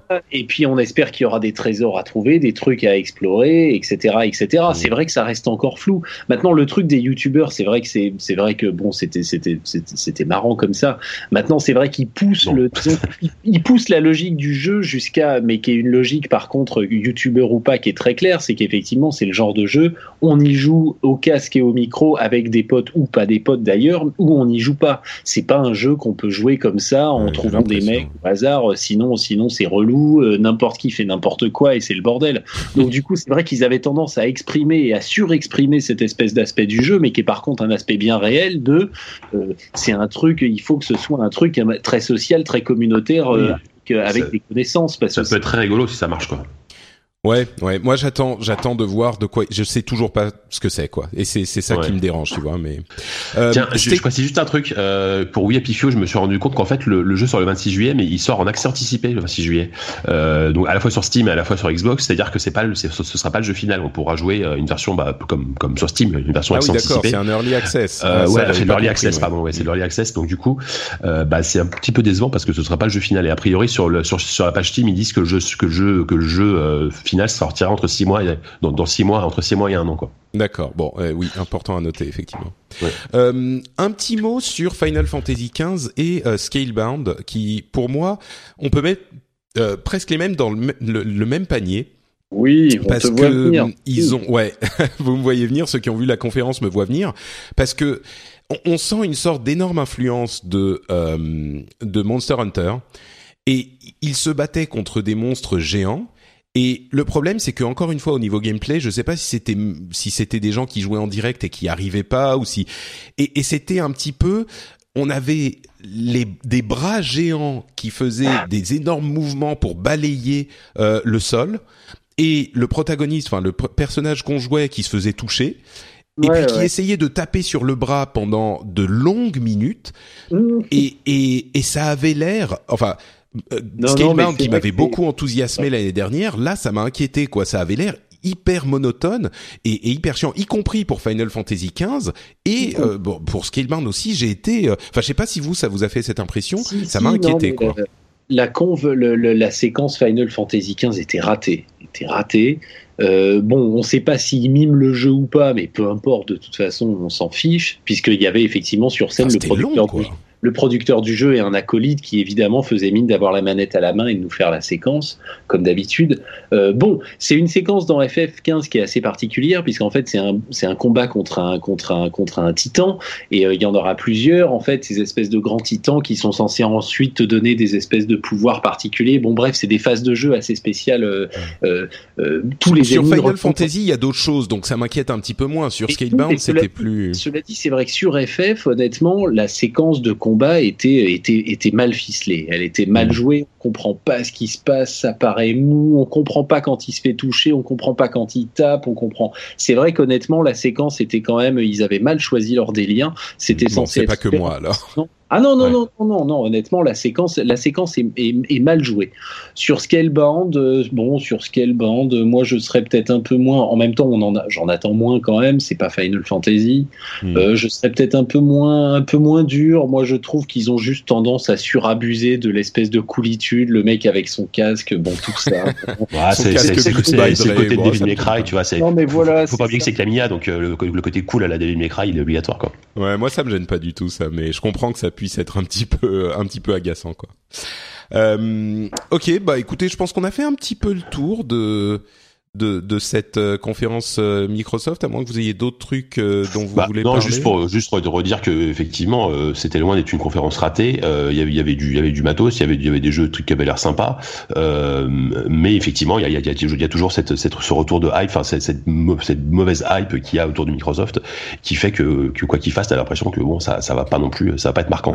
Bah, moi moi, ce qui m'a qui fait qu'on en sort un peu boudeur. Alors c'est vrai qu'il alors qu'il y a quand même, enfin pas boudeur, mais on en sort un peu mi-figue mi-raisin ou en tout cas sur le net à droite à gauche, c'est un peu comme ça que c'est perçu. Alors que bon, bah moi c'est pas que je sois particulièrement Microsoft, mais euh, il y avait ah, là. C'est aussi que la France est un pays pro PlayStation. Il hein, faut le dire. Franchement, les, les, tous, les joueurs que je connais autour de moi sont tous euh, PlayStation à fond et forcément, euh, ça intéresse. Enfin, t'as l'impression que ça intéresse beaucoup moins Microsoft. Je, je peux parler pour la France. Hein c'est un petit peu difficile effectivement de faire la, la, part des choses entre le les préférences personnelles et le la, la réalité de la conférence. Euh, personnellement, j'ai je, je, je pense que je peux être euh, euh, objectif. Enfin, j'essaye en tout cas. Et, c'est clair que cette génération, moi, je préfère clairement la, la PlayStation à la, à la, Xbox, mais je pense que c'est pour des raisons valables. Euh, et la génération précédente, moi, j'étais complètement Xbox. Euh, j'étais sur la 360 euh, bien avant d'avoir, genre trois ans avant d'avoir la PlayStation. Donc, je pense pas que j'ai des, des, des affinités euh, spécifiques là-dessus, mais mais c'est sûr que sur cette conférence, je regarde la conférence dans son ensemble et je me dis, enfin à la sortie, je me dis ouais c'était cool, c'était sympa, il y avait plein de trucs. Et puis ensuite je regarde la liste des jeux et je me dis, euh, ok, mais alors oui, Gears c'est cool, mais c'est à quoi j'ai vraiment envie de jouer quoi. C'est ça, exactement. Et c'est ça qui est un petit peu, donc qui donne cette impression un peu euh, mi figue mi raisin. Euh, mais on peut pas dire que la conférence était ratée. Non, mais... non, non, bien sûr. Alors, alors que, alors que je, enfin, on, on en parlera en détail tout à l'heure, mais alors que Sony, a, les trois quarts des jeux que j'ai vus, j'avais envie d'y jouer tout de suite, quoi. Ouais, sûr. Et, peut-être que c'est cet effet de présentation, comme tu disais, Christophe, où on te dit, euh, ah, il va y avoir un truc qui va y avoir maintenant, mais et qu'il y aura un jour. Et puis c'est cet effet d'annonce qu'on avait eu l'année dernière, d'ailleurs, avec euh, Shenmue, qui, bon, moi ça me parle pas, mais Shenmue, euh, le remake Final Fantasy. Euh, mais, mais en même temps, je pense sincèrement que même en regardant ça objectivement, et puis le, le tu dis c'est en France qu'on est pro PlayStation, le, les gens étaient assez euh, assez d'accord un petit peu partout pour dire que mais on va on va y revenir à la console Sony mais bon voilà c'est et puis il y a aussi mine de rien on peut pas oublier cette histoire de console comme on a dit c'est un message qui est qui est, qui est difficile à comprendre, on sait pas très bien où il veut aller, donc ça contribue à cette image générale mine de rien. Donc euh. oui, non, non, et puis c'est vrai que tu as tout à fait raison. Je suis tout à fait d'accord pour dire que c'est bien joli les gros listings de jeux, mais au final, si on n'a pas envie d'y jouer, ça nous fait une belle jambe. Et je suis tout à fait d'accord avec toi pour dire d'ailleurs, et on y reviendra, que euh, euh je j'échange pas mon baril de jeux à jouer sur PlayStation contre euh, du Dead Rising et du Scalebound, ça c'est sûr, c'est sûr. Je suis d'accord. Bon, on est tous des joueurs PC ici. Euh, parlons un petit peu de cette conférence PC gaming, euh, qui, dont à mon à mon avis, le le succès, l'achievement unlocked, c'est euh, d'avoir fait moins chiant que l'année dernière, ce qui était en même temps pas très compliqué. Apparemment, alors moi, moi, moi, tout de suite, je vais, poser quelque chose. Je l'ai quasiment pas vu la conférence PC parce que je devais, je devais couvrir la conférence Apple pour le, pour le taf. Et du coup, je suis arrivé euh, pendant la conf PC. Après, en plus, on est passé sur la conf Ubisoft, donc j'ai pas vu grand chose malheureusement. écoute, t'as pas raté grand chose. J'espère que vous allez me faire rêver. Ouais. Bah, bah, alors, le, le, remettons dans le contexte. Euh, L'année dernière, alors la conférence déjà, c'est une conférence qui est organisée par PC Gamer, qui est un magazine, hein, euh, comme on le sait tous, euh, qui est euh, financé également par AMD et Razer, entre autres. Et l'année dernière, ah, donc c'est pas un éditeur, c'est pas un énorme truc. Ils ont pas les moyens d'un gros éditeur, donc il faut être un petit peu indulgent dans, dans ce euh, dans cet aspect aussi. Euh, L'autre côté, c'est que l'année dernière, ils avaient fait une conférence de trois heures et demie interminable où il y avait quasiment aucune annonce. C'était insupportable. Il y avait euh, la moitié qui était consacrée aux cartes d'AMD. Euh, c'était une sorte de, de, Imagine les mecs dans le public, parce que nous, nous encore, on était dans notre écran, donc on pouvait faire ce qu'on voulait, mais les, les, gars dans le public devaient avoir envie de se pendre à la fin. C'est ça. Mais cette année, ils étaient à, peu près une heure et demie, je crois.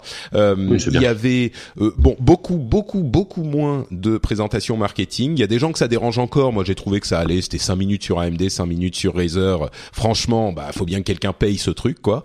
Et mais par contre, ouais, Christophe? Non, non, mais oui, oui, t'as raison. Oui, c'est ça.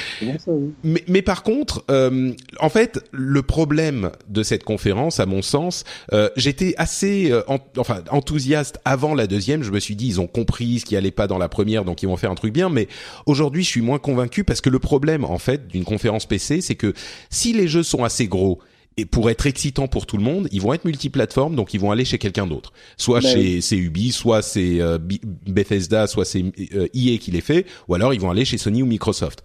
Et si c'est et, si c'est des petits jeux, comme il y en a énormément sur PC, et c'est le gros avantage du PC, c'est qu'ils peuvent, euh, on peut sur PC faire des jeux beaucoup moins ambitieux, avec moins de gens, moins d'argent, qui vont plaire du coup à une petite partie de la population des joueurs, mais ces joueurs vont être hyper contents que les jeux existent parce qu'ils vont pas retrouver ce genre de truc ailleurs, et ça ne peut exister que sur PC Mais par contre, bah forcément, ça va intéresser qu'une partie des joueurs. Euh, c'est des jeux de niche, donc quand tu les présentes sur une conférence où il va y avoir tous les joueurs PC, bah si c'est un, un, jeu qui va parler à 10% de ces joueurs, bah les 90 autres ils vont s'emmerder. Euh, donc cet ensemble de facteurs fait que la conférence PC, à mon sens, ne peut pas être un gros truc qui va intéresser tout le monde. On va en permanence parler de petits jeux qui va parler qu'à une section réduite du, bah, public. Donc, euh, mon Après, il y a la façon de le faire. C'est sûr que c'est c'est c'est pas, pas demain que Valve va, va, arriver à la conférence PC pour annoncer Half-Life 3, tu vois. Enfin, ouais, ce, qui serait, ce qui serait là pour le coup, ça serait ça serait intéressant. Mais mais je pense qu'effectivement, niche pour niche, il devrait essayer probablement de le tourner un petit peu autrement. C'est-à-dire qu'à la limite, de toute façon, c'est ce que tu dis. Il y aura forcément en blockbuster. Enfin non, justement, il y en a pas. Donc en multi, c'est forcément des jeux de seconde zone. Tu vas avoir la date. T'as as quand même Blizzard, je crois l'année dernière qui y était. Je sais pas s'il y était cette année. J'ai pas regardé. mais ils sont pas revenus cette année. Bah non, ils sont pas revenus cette année. Tu vas avoir la date de sortie de Sniper machin, tu vas avoir bon, c'est vrai que tout le monde s'en fiche. Il y a Deus Ex qui est venu faire un petit coucou, mais ça n'avait pas grand intérêt et euh, et, euh, et puis le plus gros était ailleurs. Probablement en revanche quand même qui pourrait essayer de la centrer un peu plus sur des vrais exclus plus fortes que d'essayer d'avoir du multiplateforme de seconde zone. Tu vois, c'est-à-dire que par exemple, tu as quand même, je sais pas moi, en PC pur, tu as euh, bon Blizzard n'était pas dans le coin, mais tu as quand même Civilization 6, T'as euh, T'as euh, le Total War Warhammer qui vient de sortir, il y a des choses à raconter. T'as le, as le Warhammer 40 000 qui va arriver, le Dawn of War 3. Bah, il y était le Dawn of War 3. Hein, il y était le... la conf, mais. Oui, oui, oui, oui, bon, oui, non, c'est vrai. Tu vois, je, je suis bête. Ça bah oui, mais il y avait, il y était, mais il y avait. De 3, c'était peut-être le seul, le seul gros jeu, peut-être, qui était présenté, j'ai l'impression. Bah, il y avait Lawbreaker, ils ont annoncé la, ah oui, l'alpha, euh, ouais, mais ça, ça reste un jeu hein. le 18 juin. Ouais, ouais, mais bon, c'est peut-être un truc qui intéresse un peu plus de monde. Il y avait Sirius Sam euh, en VR, qui, il y avait, il y avait Vampire, il y avait Super Hot VR, tu vois, les fans de Super Hot, euh, et voilà, vont être par exemple, Super Hot VR, mais j'ai envie d'y jouer à mort. Enfin, Super Hot, c'est un jeu que j'ai adoré. Et en fait, effectivement, quand, quand, quand tu lis tous ces jeux, moi, c'est des jeux qui me font très envie. Vampire, j'ai très envie d'y jouer. Super Hot, c'est pareil. De War 3, pareil. Donc c'est très bien. Euh, après, effectivement, euh, de, du peu que j'en ai vu de la conférence, ça a quand même avait l'air d'être un peu mou du genou malgré tout. C'est, je pense que c'est la forme qu'il faut qu'il faut revoir. Quoi. Peut-être, ouais, c'est possible. Je sais pas, mais mais c'est sûr que c'est c'est vraiment compliqué de de faire une conférence PC. Je m'en rends compte en fait plus avec cette deuxième conférence parce que ouais, ouais. Ah, c'est bon. c'est parce qu'il n'y a pas d'identité enfin c'est pas une marque le PC voilà c'est pas comme Sony Microsoft etc donc c'est pas évident quoi. Ouais ouais ouais. Je crois que c'est un esprit mais c'est pas une marque. Mmh, ouais. Je suis sûr qu'il y a un truc à faire et peut-être effectivement qu'une plus grosse euh, implication de, de, de Valve pourrait donner quelque chose c'est possible mais euh, il y a des enfin c'est sûr enfin les, les deux gros développeurs PC c'est Valve et Blizz et Blizzard, euh, si tu, s'ils avaient effectivement euh, des, des, annonces comme ça, ça pourrait faire. Imagine si, si les deux se regroupaient pour faire une conférence commune, ce qui n'arrivera jamais, bien sûr, mais ce serait, ce serait, ce serait incroyable. Bah, la, hype, la hype serait, serait, au top, quoi. C'était vraiment une opportunité manquée euh, l'année dernière parce qu'ils avaient fait un truc effectivement de trois heures et demie, à la fin duquel ils ont invité Blizzard qui a présenté, alors pas le truc de l'année, mais ils avaient une petite annonce pour euh, Heroes of the Storm avec un event et des, des, des nouveaux persos, des nouvelles cartes. Enfin, tu vois, il y avait quelque chose. C'était c'est et bon, te dire que ça c'était la plus grosse annonce de la conférence, ça fait un peu mal, mais c'était quand même une annonce exclusive et c'était avec l'annonce de No Man's Sky, de la date de No Man's Sky qui depuis a, été euh, décalée. Euh, c'était les seuls trucs qu'on avait. Et s'ils avaient euh, tablé là-dessus un petit peu plus, je pense qu'ils auraient pu avoir Blizzard cette année aussi pour annoncer des petits trucs. Peut-être avoir, euh, bon, peut-être pas Valve parce qu'ils font même plus de jeux, ils sont trop occupés à faire leur store. Mais mais bon, tu vois, peut-être qu'ils auraient eu d'autres trucs comme ça, peut-être Civilization 6, etc mais c'était tellement raté la première année. Là, il faut qu'il se, qu'il regagne la confiance des gens. Euh, peut-être que là, c'est un peu première plus étape, quoi. Oui, puis ça, a l'air ça avait l'air d'être un petit peu plus réussi cette année, donc ils, peuvent que aller en, s'améliorant. Donc peut-être que l'année prochaine, ce sera, euh, ce sera au niveau des, des, des autres conférences. Quoi. Espérons. Euh, Ubisoft a ouvert avec leur euh, torrent d'insultes, enfin pas d'insultes, mais de gros mots comme d'habitude. Euh, ah. Il y avait du, du fuck de partout et Just Dance avec une un, un ils ont c'était un petit peu bizarre. Il y avait Just, Just Dance avec des girafes, des clowns qui faisaient des trucs. Ubisoft et, la cocaïne quoi. Ils ont fait leur leur leur annonce, pas leur annonce, mais leur euh, hommage aux victimes d'Orlando avec les girafes et les trucs au milieu, c'était un petit peu euh, bon, c'était un petit peu ouais, mais bon. Euh, donc Just Dance qui arrivera d'ailleurs sur Nintendo NX, c'est pas très surprenant. et, et, franchement, à mon sens, la conférence D'ailleurs, c'est le seul jeu NX qui a été annoncé, je crois, de toutes les conférences. Hein. C'est possible. Ouais. Il y a aucun jeu Enix qui a été annoncé ici. Ah bah oui, oui, bah, oui, oui, mais c'est pas très surprenant ça. Oui, c'est pas surprenant, mais bon. Mm. Euh, donc, à, à mon sens, une conférence super réussie. Il y a plusieurs jeux que j'ai notés euh, Ghost Recon Wildlands, The Fractured Butthole, je vais pas le dire en anglais, mais bon, For Honor qui m'intrigue toujours un peu, euh, Watch Dogs 2, bon, c'est un gros truc. Steep en, en fin de conférence. Il y a plein d'autres trucs. Euh, Peut-être commençons. On, on, va prendre les jeux un à un. Euh, Ghost Recon Wildlands, euh, une impression? Bah moi, bah, je, je, rapidement, euh, l'année dernière, ça m'avait vachement intrigué et plutôt emballé.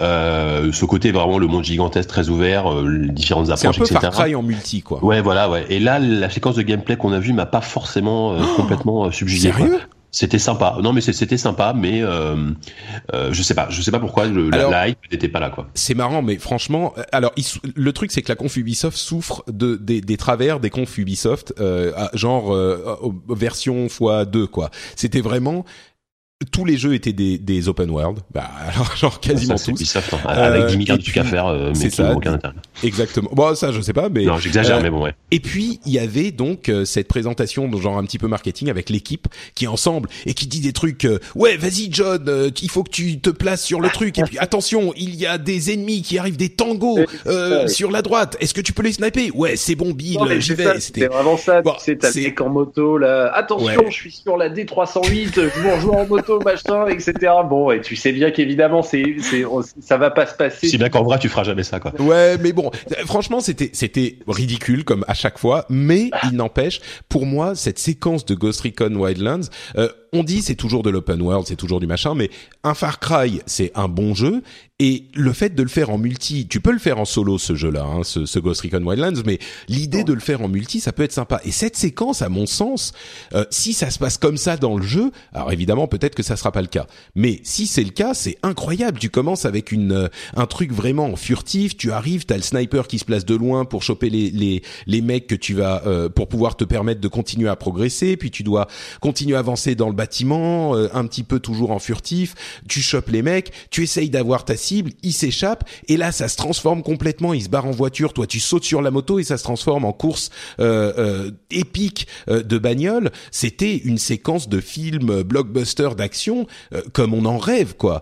Et encore une fois, je sais pas si ça sera comme ça dans le jeu au final, mais euh, dans la présentation, j'ai trouvé ça hyper efficace. Euh, sorti le 7 mars entre parenthèses, donc euh, Oui. bon, voilà. Mais ah, enfin, je sais pas. Ça, ça t'a. Toi, t'es t'es à quel niveau? T'es plus blasé JK ou enthousiaste Patrick, euh, Christophe?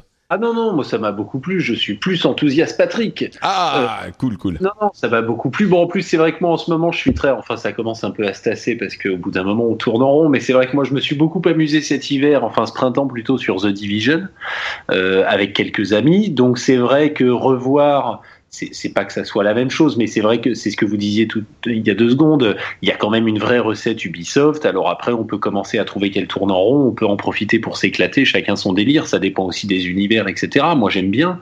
Euh, donc, euh, donc c'est vrai que cette idée de coopérative dans ce monde ouvert, cette espèce de mélange de Far Cry et Just Cause, parce que l'idée c'est quand même t'as ouais. des espèces, t'as des espèces d'insurrections que tu vas aider à soulever contre ce pouvoir bolivien qui est euh, qui est aux mains des cartels de drogue et tout machin. Bon, voilà, donc t'as une espèce de euh, mi euh, mi euh, mi euh, mi Just Cause, mi Far Cry avec un zeste de The Division pour la coop qui fonctionne bien, euh, le tout sous influence open world GTA. Bon, moi je trouve ça top. La séquence était très belle. Alors évidemment, on en rigolait il y a deux secondes. On sait bien que ça se passera pas comme ça. Ça va être une espèce de grand truc foutraque et puis on va y arriver quand même. Mais euh, mais euh, mais non non non, Ghost Recon, Ghost Recon, il est très beau et j'ai vraiment hâte, j'ai vraiment hâte de, de rejouer à ça quoi. Il a l'air top. Il a l'air top. bien sûr. Alors, Bon. ouais, je, je précise quand même que moi, moi, moi effectivement, je- j'ai, j'ai, quand on dit que j'ai, enfin, j'ai pas été blasé, voilà, j'étais un poil déçu par rapport aux promesses que je me faisais par rapport à l'année dernière. Je, je, je saurais pas expliquer pourquoi. Alors, Euh, imaginé parce que c'est exactement ce qu'ils avaient dit, bordel. Ouais, mais, ouais, mais non, je, ben, ouais, mais en, en, en- voir ça en jeu, je sais pas. Et puis, et puis je, je t'a- je t'avoue que ce côté mise, enfin, la, la, la grosse mise en scène, comme euh, où les mecs parlent comme ça. Enfin, moi, à l'époque de The Division, ça m'avait, euh, ça m'avait bien déjà énervé, pas, pas énervé, mais un peu déçu, quoi.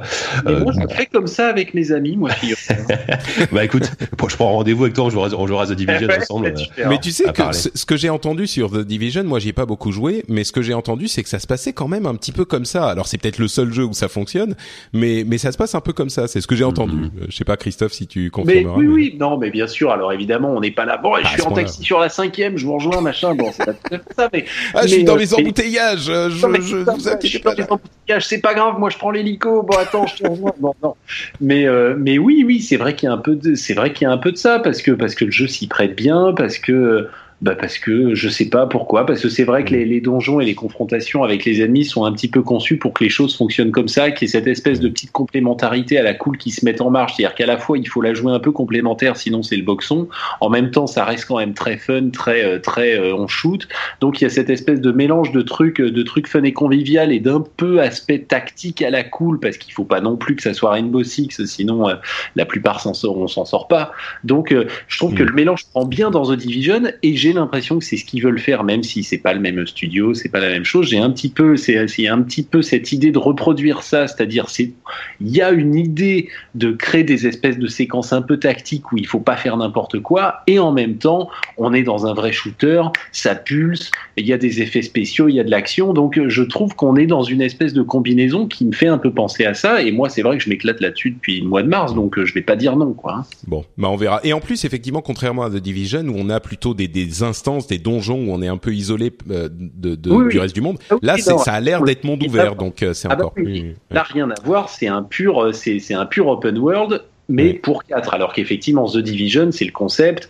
Il y a des hubs où tu crois. c'est plus MMO-ish, quoi. MMO-like, quoi. Voilà. Mais par contre, t'es tout seul. Après, t'es tout seul avec tes potes dans ton New York, alors mm. que là, c'est pur open world à 4 et c'est top, quoi. Alors, euh, donc on a la suite, c'est euh, The Fractured Butthole, qui est The Fractured bah Butthole, euh, qui est donc le... jeu South Park, euh, qui a été présenté. Alors là, c'était, je pense, l'un des meilleurs moments de la conférence, de toutes les conférences.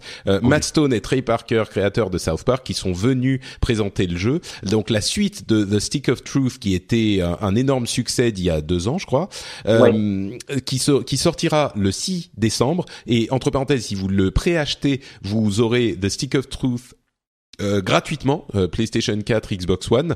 Euh, donc il sort d'ailleurs sur sur PlayStation 4 et Xbox One.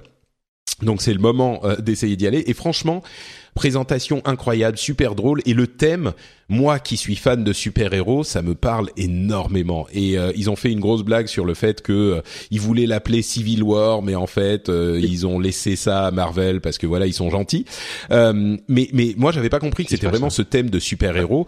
Et là où oui. Patrick, ça, ça coupe, enfin ça, ça a coupé là.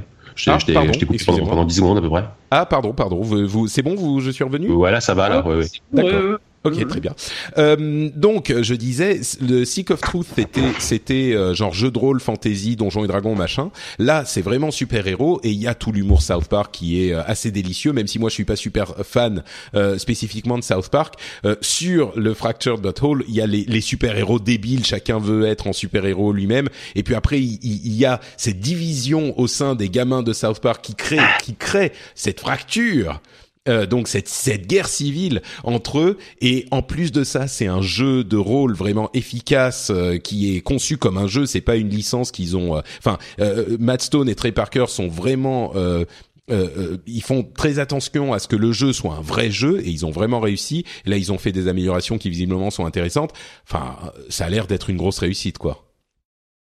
Ah bah oui, très clairement. Le premier, euh, ce qui avait beaucoup surpris dans le premier, c'est qu'effectivement, on s'attendait à ce que ce soit euh, euh juste un une jeu de licence, voilà. Ouais, un jeu de licence. Bon, on a vaguement fait un RPG, mais à la cool, on s'est un peu tourné les pouces parce qu'il y a des vannes caca et puis c'est South Park et ça suffira bien. Et puis en fait, pas du tout. Et puis en fait, l'année, donc en l'occurrence, c'est début 2014, c'est probablement un des meilleurs RPG de cette année-là, très classique, combat tour par tour, les compétences, les trucs, les missions, les quêtes, dans, bon bref, il y, a absolument tout ce qu'il faut et d'un niveau quand même assez exigeant, avec une belle courbe d'apprentissage, les personnages, etc. Et donc, euh, ça avait vraiment été révélé comme ça parce que, ah ouais, d'accord, on a un vrai bon jeu de rôle et en plus, c'est un vrai bon South Park. Et euh, donc là, ils, ils, arrivent à reproduire ce schéma-là. Sur le fond, ça ils gardent évidemment la recette. Euh, dans les deux cas d'ailleurs, c'est-à-dire qu'ils gardent aussi bien la recette South Park, les vannes ont l'air très bonnes et l'ambiance est toujours évidemment là, surtout que tu as les deux créateurs aux manettes comme tu l'as dit. Et sur le fond, euh, la recette de jeu, elle tient la route. Ils ont mis ça dans une espèce de, de voilà de truc à la d'enrobage super-héros et donc euh, a priori ça va être ça va être un super jeu. Là, je vois pas bien comment il pourrait passer à côté quoi. et puis mine de rien, il, revoit un petit peu quelques bases puisque les, par exemple les combats sont plus sont plus les mêmes, c'est plus du tour par tour. A priori, c'est une espèce de temps réel un petit peu différent. Donc c'est c'est même culotté de revoir le système de combat qui fonctionnait certes bien sur le premier épisode, mais qui était très classique quoi. Ouais. Donc euh, bon voilà, Fractured But Whole. Euh... Hey everyone, I've been on the go recently. Phoenix, Kansas City, Chicago. If you're like me and have a home but aren't always at home, you have an Airbnb. Hosting your home or a spare room is a very practical side hustle. If you live in a big game town, you can Airbnb your place for fans to stay in. Your home might be worth more than you think. Find out how much at airbnb.com/slash host. Hi, this is Bachelor Clues from Game of Roses, of course, and I want to talk about Club Med. Everybody knows Club Med has been the pioneer of the all inclusive resort since 1950, with almost 70 resorts worldwide, ranging from beachside destinations in the Caribbean and Mexico to exotic locations like the Maldives and Morocco, or even the mountain destinations like Japan and the European Alps. Dine on delicious gourmet cuisine, enjoy more than 20 activities, and make memories with your family. For more information, visit clubmed.us or call 1 800 Club Med or your travel advisor. Une, une, grosse sortie à venir. Euh, The Division, il y a des quelques mots sur l'extension, on va passer dessus rapidement. Euh, il, y a deux jeux VR qui ont été présentés. Eagle Flight, qu'on avait déjà vu, c'est des, des, une sorte de capture the flag avec des aigles qui capturent des, des, des lapins en VR. Moi, c'est un jeu que j'avais essayé l'année dernière à la Gamescom. Ouais, c'est pas un peu gerbeux ça quand même. C'était c'était c'était globalement naze, faut faut, faut pas ah. se mentir. Alors la, la, version que j'avais essayé était moins belle, enfin était moins belle. Le, enfin le jeu était pas magnifique, hein, mais euh, ce que j'avais essayé c'était vraiment de l'alpha à l'époque. Euh, c'était c'était quand même pas pas pas fun du tout quoi. Ça ça donnait pas la gerbe, juste on, on se on, dirigeait le, donc l'aigle avec la avec la tête. Non, ça là-dessus c'était ça allait, mais tu t'ennuyais très vite. C'est déjà pas mal, ouais. Et sinon il y a Star Trek euh, VR, c'est Deck Crew euh, où on fait un, une équipe de Star Trek. Bon, on est peut-être un peu moins fan en France de Star Trek, mais euh... ouais ouais. Je trouve ça rigolo le principe quoi. Ça, ça rappelle Space Team, un, le, ce jeu mobile où chacun a un poste dans un vaisseau et de crier les ordres. Bah je pense que c'est un peu j'ai l'impression que c'est ça en VR. Hein. Euh, mais après, et du coup, ça pose la question est-ce que ça apporte quelque chose que ça soit en VR Est-ce que le fun ah, vient pas de d'être euh, quatre dans la même pièce et de se de se dire ah vas-y fais ça et d'appuyer sur le sur les boutons sur ton smartphone, euh, ça change rien par rapport à mm. à l'idée de tu vois de foutre des, des, des ton casque sur la tête et de le faire. Peut-être que ça fonctionne, mais je sais pas. Bah, disons que ça rajoute un plus d'immersion, c'est sûr, mais déjà, déjà, va trouver quatre personnes qui ont un Oculus Rift avec toi, qui, franchement, aujourd'hui, c'est pas possible, quoi. Bon, euh, For Honor, euh, la date de sortie est le 14 février. Moi, c'est un jeu qui m'avait beaucoup intéressé l'année dernière. Euh, c'est ce jeu de simulation d'armes de, de, euh, enfin, de, de, combat à l'arme de poing, quoi. Enfin, au, pas à l'arme de poing, aux armes, aux épées. Ah, arme blanche, arme, arme blanche. voilà, merci. Avec les chevaliers contre les ninjas. Voilà, chevalier contre samouraï contre, contre viking. Ouais. Et ça et c'est ça. Alors l'année dernière, ça m'avait vraiment intrigué. Cette année, il y avait un petit air de Sangoku Muso euh, qui m'a un poil inquiété. Et ah bah je suis je suis, content parce que j'ai je, croyais que j'allais encore passer pour le mec blasé. Euh, et moi ah c'est pareil. L'année dernière, j'avais trouvé ça assez cool. Cette année, j'ai trouvé ça. Oh, ah ouais, ouais c'était. Alors pour expliquer aux gens, c'était en fait une scène de siège et on était un, un je crois qu'on était un viking, je sais même plus, ou un chevalier. Un viking, voilà, et on devait prendre un château et donc on escaladait les remparts, etc. Il y avait tout ça et puis il y avait plein de soldats à côté qu'on devait taper. Et euh, là, je fais mon analogie euh, qui sort de nulle part, mais je pense toujours à Batman dans ce genre de situation, au système de combat d'Arkham. Et le truc qui est vraiment satisfaisant dans Arkham, la raison pour laquelle le système fonctionne si bien, même s'il est relativement simple, c'est que quand tu appuies sur un bouton, ça donne spécifiquement un coup de poing sur la tête d'un ennemi et tu as l'impression que c'est toi qui as donné spécifiquement ce coup de poing. Ça correspond en one to one, ton appui sur le bouton à une action. Alors que sur énormément de jeux d'action euh, traditionnels, on donne un grand coup d'épée ou de de, de de de de hache ou ce que c'est, ça fait un grand balayage et puis tous les ennemis qui sont sur le passage, ils se prennent 20 points de dégâts, 30 points de dégâts, ce que c'est. Et du coup, c'est quand même moins satisfaisant et c'est ça peut être sympa aussi hein, c'est un autre style de jeu mais il n'empêche que euh, moi ce que j'espérais d'un truc comme For Honor c'était plus ce sentiment viscéral où tu as ton épée et t'as l'impression de donner des coups avec ton épée et que ça correspond exactement à ce qui se mm. passe à l'écran quand tu appuies sur ton bouton. Et dans les combats de boss, ça avait l'air d'être un, petit peu ça quand même, mais ah bah il y avait quand même des gros morceaux où c'était des combats contre des de la piétaille et, et c'était euh, alors c'est pas aussi terrible que Sangoku Muso où tu où tu fais des grands coups avec une lance et ça ça happe euh, 25 euh, ennemis en même temps. Euh, c'était quand même pas à ce point-là, mais il y avait quand même un petit peu de ça et donc pour moi c'était un petit peu moins ce que j'attendais, je crois. Ouais ouais, mais il y a, y a, quand même plusieurs choses. Déjà par rapport à ce que disait Jika tout à l'heure sur le l'année dernière, je le sentais bien cette année bof bof. Il y a quand même un truc, c'est qu'effectivement l'année dernière on était plus dans les déclarations d'intention, c'était teaser, c'était les grandes cinématiques, etc. Oh, on avait vu un peu de gameplay quand même. Hein. Et, on, nous, et on nous. Enfin, c'était un gameplay qui avait l'air un petit peu euh, bullshit, comme, comme et, et le temps en temps. Hein. Un petit peu quand même. Et on nous montrait le jeu sous l'angle très clairement pour nous expliquer ce qu'était la base, à savoir, c'est quand même accès multijoueur, rencontre one-to-one, etc. Là, on nous a montré un truc qui, par rapport au concept du jeu, est presque un peu à la marge, même si ça existe. C'est pour le coup, c'est du solo. C'est-à-dire, c'est euh, toi, tu es là, ton héros, et, euh, et du coup, effectivement, ils ont rajouté cette espèce d'aspect un peu piétaille autour. Moi, ça me faisait penser sur la mise en scène, ça faisait beaucoup penser à ce jeu qui était sorti avec la Xbox One au début, la Rise of euh, non Rise of Rome, Rise, Son of Rome, ouais.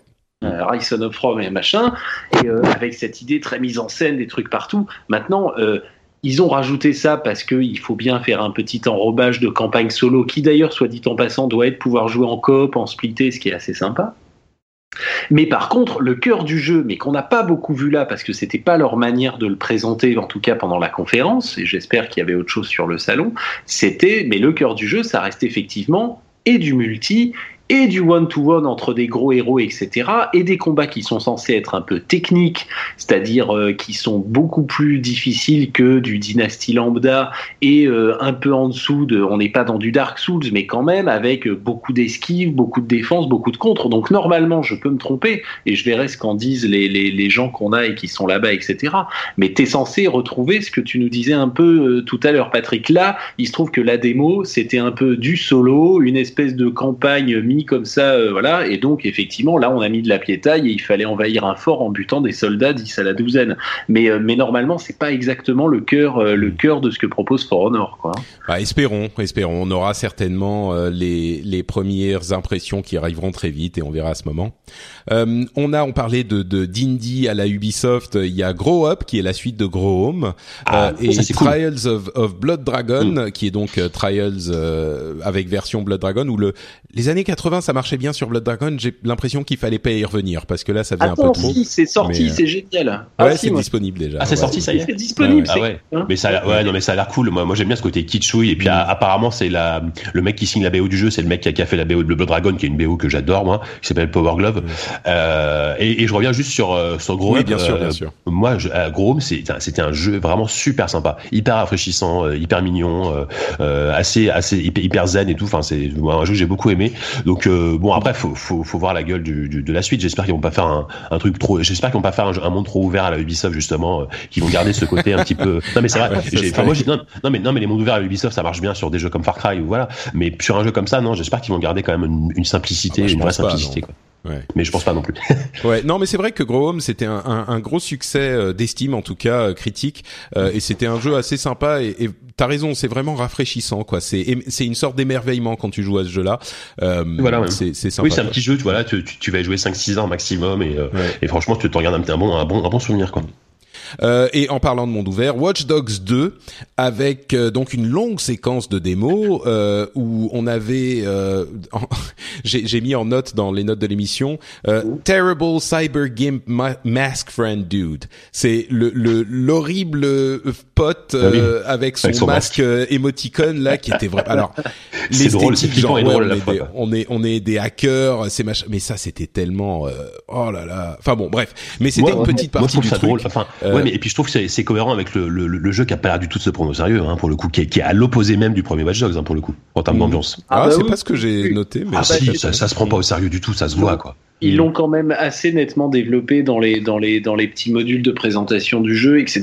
C'est-à-dire que oui, là, on voit bien que ils le répètent beaucoup. À un moment, tu as une espèce de making-of qui a été mis en ligne il y a quelques jours, un peu avant l'ouverture de l'E3, où tu vois encore les mecs sur leur palette graphique en train de te parler de leur jeu, et euh, qui te disent que c'est à San Francisco parce que c'est la culture du hacking, que les mecs sont là, c'est des activistes, mais à la cool, euh, c'est-à-dire qu'en gros, ce qui les amuse, c'est à 50-50 foutre le bordel, se marrer entre potes et euh, effectivement résister à l'oppression des grandes compagnies qui nous contrôlent avec leurs smartphones, etc. Donc c'est vrai que je pense qu'on est dans un registre beaucoup plus détendu et, euh, et, euh, et que, que, que, le premier qui nous la jouait comme ils font dans la plupart de leurs jeux, le héros sombre et torturé qui doit se venger, etc. Là, je pense qu'on est, on est dans un truc beaucoup plus beaucoup plus léger. Alors même une histoire, une quête et tout, mais on est dans un truc beaucoup plus léger. D'ailleurs, le décor s'y prête bien. San Francisco, t'as un peu l'impression d'être dans... d'ailleurs, euh, magnifique. Oui, bien sûr. ouais, puis San Francisco, c'est quand même un super terrain de jeu. Et puis aussi, par exemple, les, quasiment toutes les séquences de jeu qu'on a vues se passent deux jours, alors que Watch Dogs 1, c'était toujours la de nuit sous la pluie, tu vois, c'était vraiment sombre et tout. et puis c'était Chicago. Et, et, moi, je trouve ça très bien. Enfin, je trouve ça plutôt bien qu'il part dans une autre direction. Et puis, pour une fois, enfin, par rapport au premier Watch Dogs, on a eu enfin, on a eu du gameplay, euh, du vrai gameplay, quoi. Contrairement à la fameuse séquence de Watch Dogs dont tout le monde se rappelle, qui était, euh, qui était complètement, enfin, pas fake, mais qui était largement améliorée par rapport au résultat final. Là, bah, justement, ils ont, compris la leçon et ils nous ont sorti, voilà, le, ce que sera sans doute le jeu final, quoi. Ouais, ouais, euh, justement, c'est. ouais, vas-y. C'est super beau. Euh, alors on se doute que c'était une version PC euh, un petit peu un petit peu boostée, mais mais vraiment magnifique. C'est difficile de pas se souvenir justement de la présentation de Watch Dogs entre autres hein, et de toutes les présentations Ubisoft de nos jours qui sont incroyable comme The Division à l'époque qui était mais invraisemblable et le jeu qui est sorti était euh, bon il est beau mais on n'est vraiment pas au niveau de la présentation de deux ans avant. Euh, vraiment vraiment pas. Est-ce que là vous avez des craintes pour Watch Dogs 2 euh, que ça non, soit pas du tout. Et, puis déjà et puis le jeu sort à la fin de l'année hein, donc il, présente le jeu et il, il, sort six mois plus tard. Donc déjà c'est plus rassurant quoi. le jeu sort à la fin de l'année et t'as vraiment pas l'impression. C'est à dire que là tu vois typiquement il est beau tu le regardes mais a priori il euh, y a des jeux qui sont de ce niveau-là en ce moment et t'as pas pas l'impression qu'on est en train de se foutre de ta gueule. C'est-à-dire tu sens bien que ça doit pouvoir tourner. Alors évidemment, probablement pas sur euh, Xbox One euh, comme ça, etc. Mais t'as quand même pas l'impression qu'on est en train d'essayer de t'enfler. Tu vois bien que le jeu tourne. T'as l'impression que c'est la, version PC qui te montre, quoi. Voilà. T'as l'impression que c'est la version PC pointue, boostée qui tourne et tant mieux, quoi. ouais, non, non, non, non, j'ai pas l'impression. Pas d'inquiétude. Ouais. une, une dernière note quand même sur Watch Dogs 2. un, le, le protagoniste euh, principal est noir, ce qui est hyper rare dans les jeux euh, dans les, les jeux AAA. Évidemment, faut plaire au plus grand nombre, donc souvent c'est le, le, dénominateur commun, euh, euh le, mmh. le mec blanc euh, qui est les cheveux courts, un petit début de barbe, qui, qui parle comme ça. Et, donc là, c'est un petit jeune black. J'ai trouvé ça assez rafraîchissant. Enfin, c'est c'est bien quoi. Je trouve ça. c'est bien. Ouais, ouais, Après, peut-être peut-être qu'ils se sont inspirés. Enfin, tu vois, ils ont pris des leçons de Rockstar aussi, parce que Rockstar c'était quasiment les seuls à faire des des gros des gros jeu triple A avec euh, des personnages euh, de couleur euh, en, personnages. Ouais, mais il y en a toujours plusieurs, tu vois. C'est c'est quand il y en a plusieurs, tu peux en mettre un, mais quand il y en a qu'un seul, c'est plus compliqué. Certes, certes. Hmm. Bon, à signaler comme ça. Euh, donc oui, Watch Dogs. Moi, ouais, la mission, bah, c'est ce qu'on attendait de Watch Dogs, un petit peu de hacking, un petit peu de, de, de stealth, et puis ah bah, un petit peu de parcours, mais un petit peu plus viscéral, quoi. Le parcours, c'est plus, c'est ah bah, pas le parcours d'Assassin's Creed, quoi. C'est genre, t'as l'impression que c'est plus réel. Et puis cette cette attaque avec la boule de billard percé qui est qui, qui a mhm. l'air de faire hyper. Enfin bon. Bah, moi, moi, globalement, je suis pas, je suis pas totalement euh, foufou euh, de, devant le jeu, mais je suis très curieux d'y jouer. Euh, vraiment, enfin, mm. enfin, le premier match Dogs, mis à part la, la, la, mauvaise hype qu'il a eu après après les fausses présentations, ça restait un ça restait un jeu très sympathique. Hein, donc, et puis la plus plutôt envie de jouer celui-là. Quoi. Le plus gros démarrage pour une nouvelle IP de l'époque, hein, faut le rappeler, c'était un énorme mm. jeu, Watch Dogs. Hein. Ouais, ouais. Mais là, ils ont fait un gros boulot sur le parcours et ça va être très agréable à jouer, j'ai l'impression. Parce que tu, ils ont, ils ont, ils ont insisté là-dessus. Ils l'expliquent. Pareil, il y a des, il y a- ils ont, ils ont pas mal communiqué autour de ça et tu, ils ont fait un vrai travail sur la fluidité de parcours. Il y a un petit côté Yamakasi. Tu Ouais. vois bien que c'est pensé, tu vois bien que c'est pensé de cette manière-là et, euh, et ça devrait être euh, vraiment très agréable à jouer. C'est, c'est beaucoup plus ouvert, c'est très vertical. Moi, je pense que ça va être très chouette. Ouais, ouais. Ouais. Bon, Sympa. à voir. Euh, et le dernier jeu, le jeu avec lequel ils ont fermé leur conférence, euh, c'est Steep qui est un jeu. Enfin, alors c'est difficile à, dé- à décrire. Euh, c'est un simulateur de sport extrême de montagne en open world, évidemment, c'est Ubisoft, euh, Bah, dans la montagne. Ubisoft- la charte Ubisoft est respectée. Déjà. complètement. Il y a des- euh, Il y a des Et- points d'accès pour se téléporter, il y, a- il y a tout ce qu'il faut. Et alors, c'est vraiment un jeu où j'ai vu les premières images et je me suis dit mais pff, oh là là mais qu'est-ce que c'est que ça? Qu'est-ce qu'ils nous ont sorti? Et au bout des cinq minutes de présentation, j'étais, euh, je dis pas que c'est mon jeu le plus attendu de l'histoire, mais j'étais vraiment euh, convaincu. Et du coup, maintenant, je l'attends quand même un petit peu. Alors, c'est un jeu où on est effectivement sur la montagne euh, en, en France. Hein, on a le Mont Blanc, on a machin, et on peut jouer à différents sports. Euh, on a du ski, du euh, du, du snowboard, euh, du euh, para, euh, du, Il y a- il y a du parapente, du, ouais. euh, du du flying suit là, le squirrel suit, je sais plus comment ça s'appelle. le- Ouais, le- ouais, le flying suit, ouais. Euh, et on est donc, on peut jouer à plusieurs. Il y a des courses, il y a et, et en fait, c'est déjà c'est super beau et il y a cette impression de sérénité qui te qui te te te- t'envahit quand tu regardes ces images. Et ensuite, quand il, tombe, il, il se met à skier.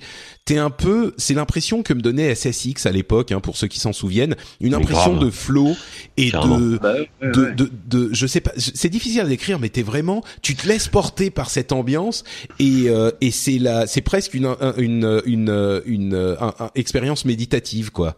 C'est euh, Bah, moi, enfin moi quand j'ai vu le jeu, c'est effectivement j'ai tout de suite pensé à SSX le troisième, le, le SSX 3 où t'avais des descentes super longues euh, en snow, où tu, enfin vraiment c'était ultra kiffant. Et voilà, ça, et, en plus c'est un genre de jeu finalement qui qu'on a plus trop quoi. Enfin les, les, les jeux de snow comme ça, de sport, de sport, euh, de sport d'hiver, euh, un peu un peu extrême, etc. C'est un genre qui a complètement disparu. Et Ouais. je trouve ça assez cool que ça revienne quoi. Ils ont essayé d'y revenir il y a quelques temps, mais ça avait pas bien. Oui, ça avait pris. planté, c'était Ampet, c'est Là, ça non c'est euh, là, c'est fait par Ubisoft Annecy en plus, qui euh, d'une part s'y connaît en ski, j'espère pour eux, et puis, et s'y connaît en social, communautaire et multi, parce que depuis quelques années, c'est eux qui s'occupent pas mal du multijoueur de, de certaines grosses licences. Assassin notamment de, de, de Splinter Cell, ouais. d'Assassin, ils en ont fait d'autres, etc. Donc c'est un studio, c'est pas le plus gros studio d'Ubisoft et il est un peu dans l'ombre, mais euh, c'est des mecs hyper talentueux qui ont des super idées. Et Justement, euh, c'est super que là ils étaient mis en avant que, qu'à la, à la fin de la conf parce que ouais, c'est quand même sympa quoi. Et donc le jeu sort en décembre. Donc et ça sort en euh, décembre. hmm, D'ailleurs, petit point encore assez, assez, assez drôle, c'est que du coup, la surprise de fin de conf de- d'Ubisoft, euh, qui font toujours de cette manière-là, c'est comme ça qu'on avait eu euh, Watch Dogs, c'est comme ça qu'on avait eu The Division, c'est comme ça que machin, euh, euh, sort en décembre. Et du coup, je, je voudrais pas me dire de bêtises, mais ce qui est marrant, c'est que chez Ubi, tout ce dont on a parlé sort entre cet automne et le fameux créneau de février-mars de l'année prochaine. C'est-à-dire qu'on n'a aucun jeu après. C'est vrai. ah, ce qui est- Ce qui, est, ce qui est très étonnant parce que d'habitude, effectivement, Watch Dogs, ils l'ont annoncé, c'est sorti deux ans après. Euh, The. Division, c'est pareil. Voilà. C'est marrant, ouais, j'avais j'avais même pas remarqué, mais t'as raison, ouais, ils sont ils sont tous dans les 6-8 mois à venir, ouais.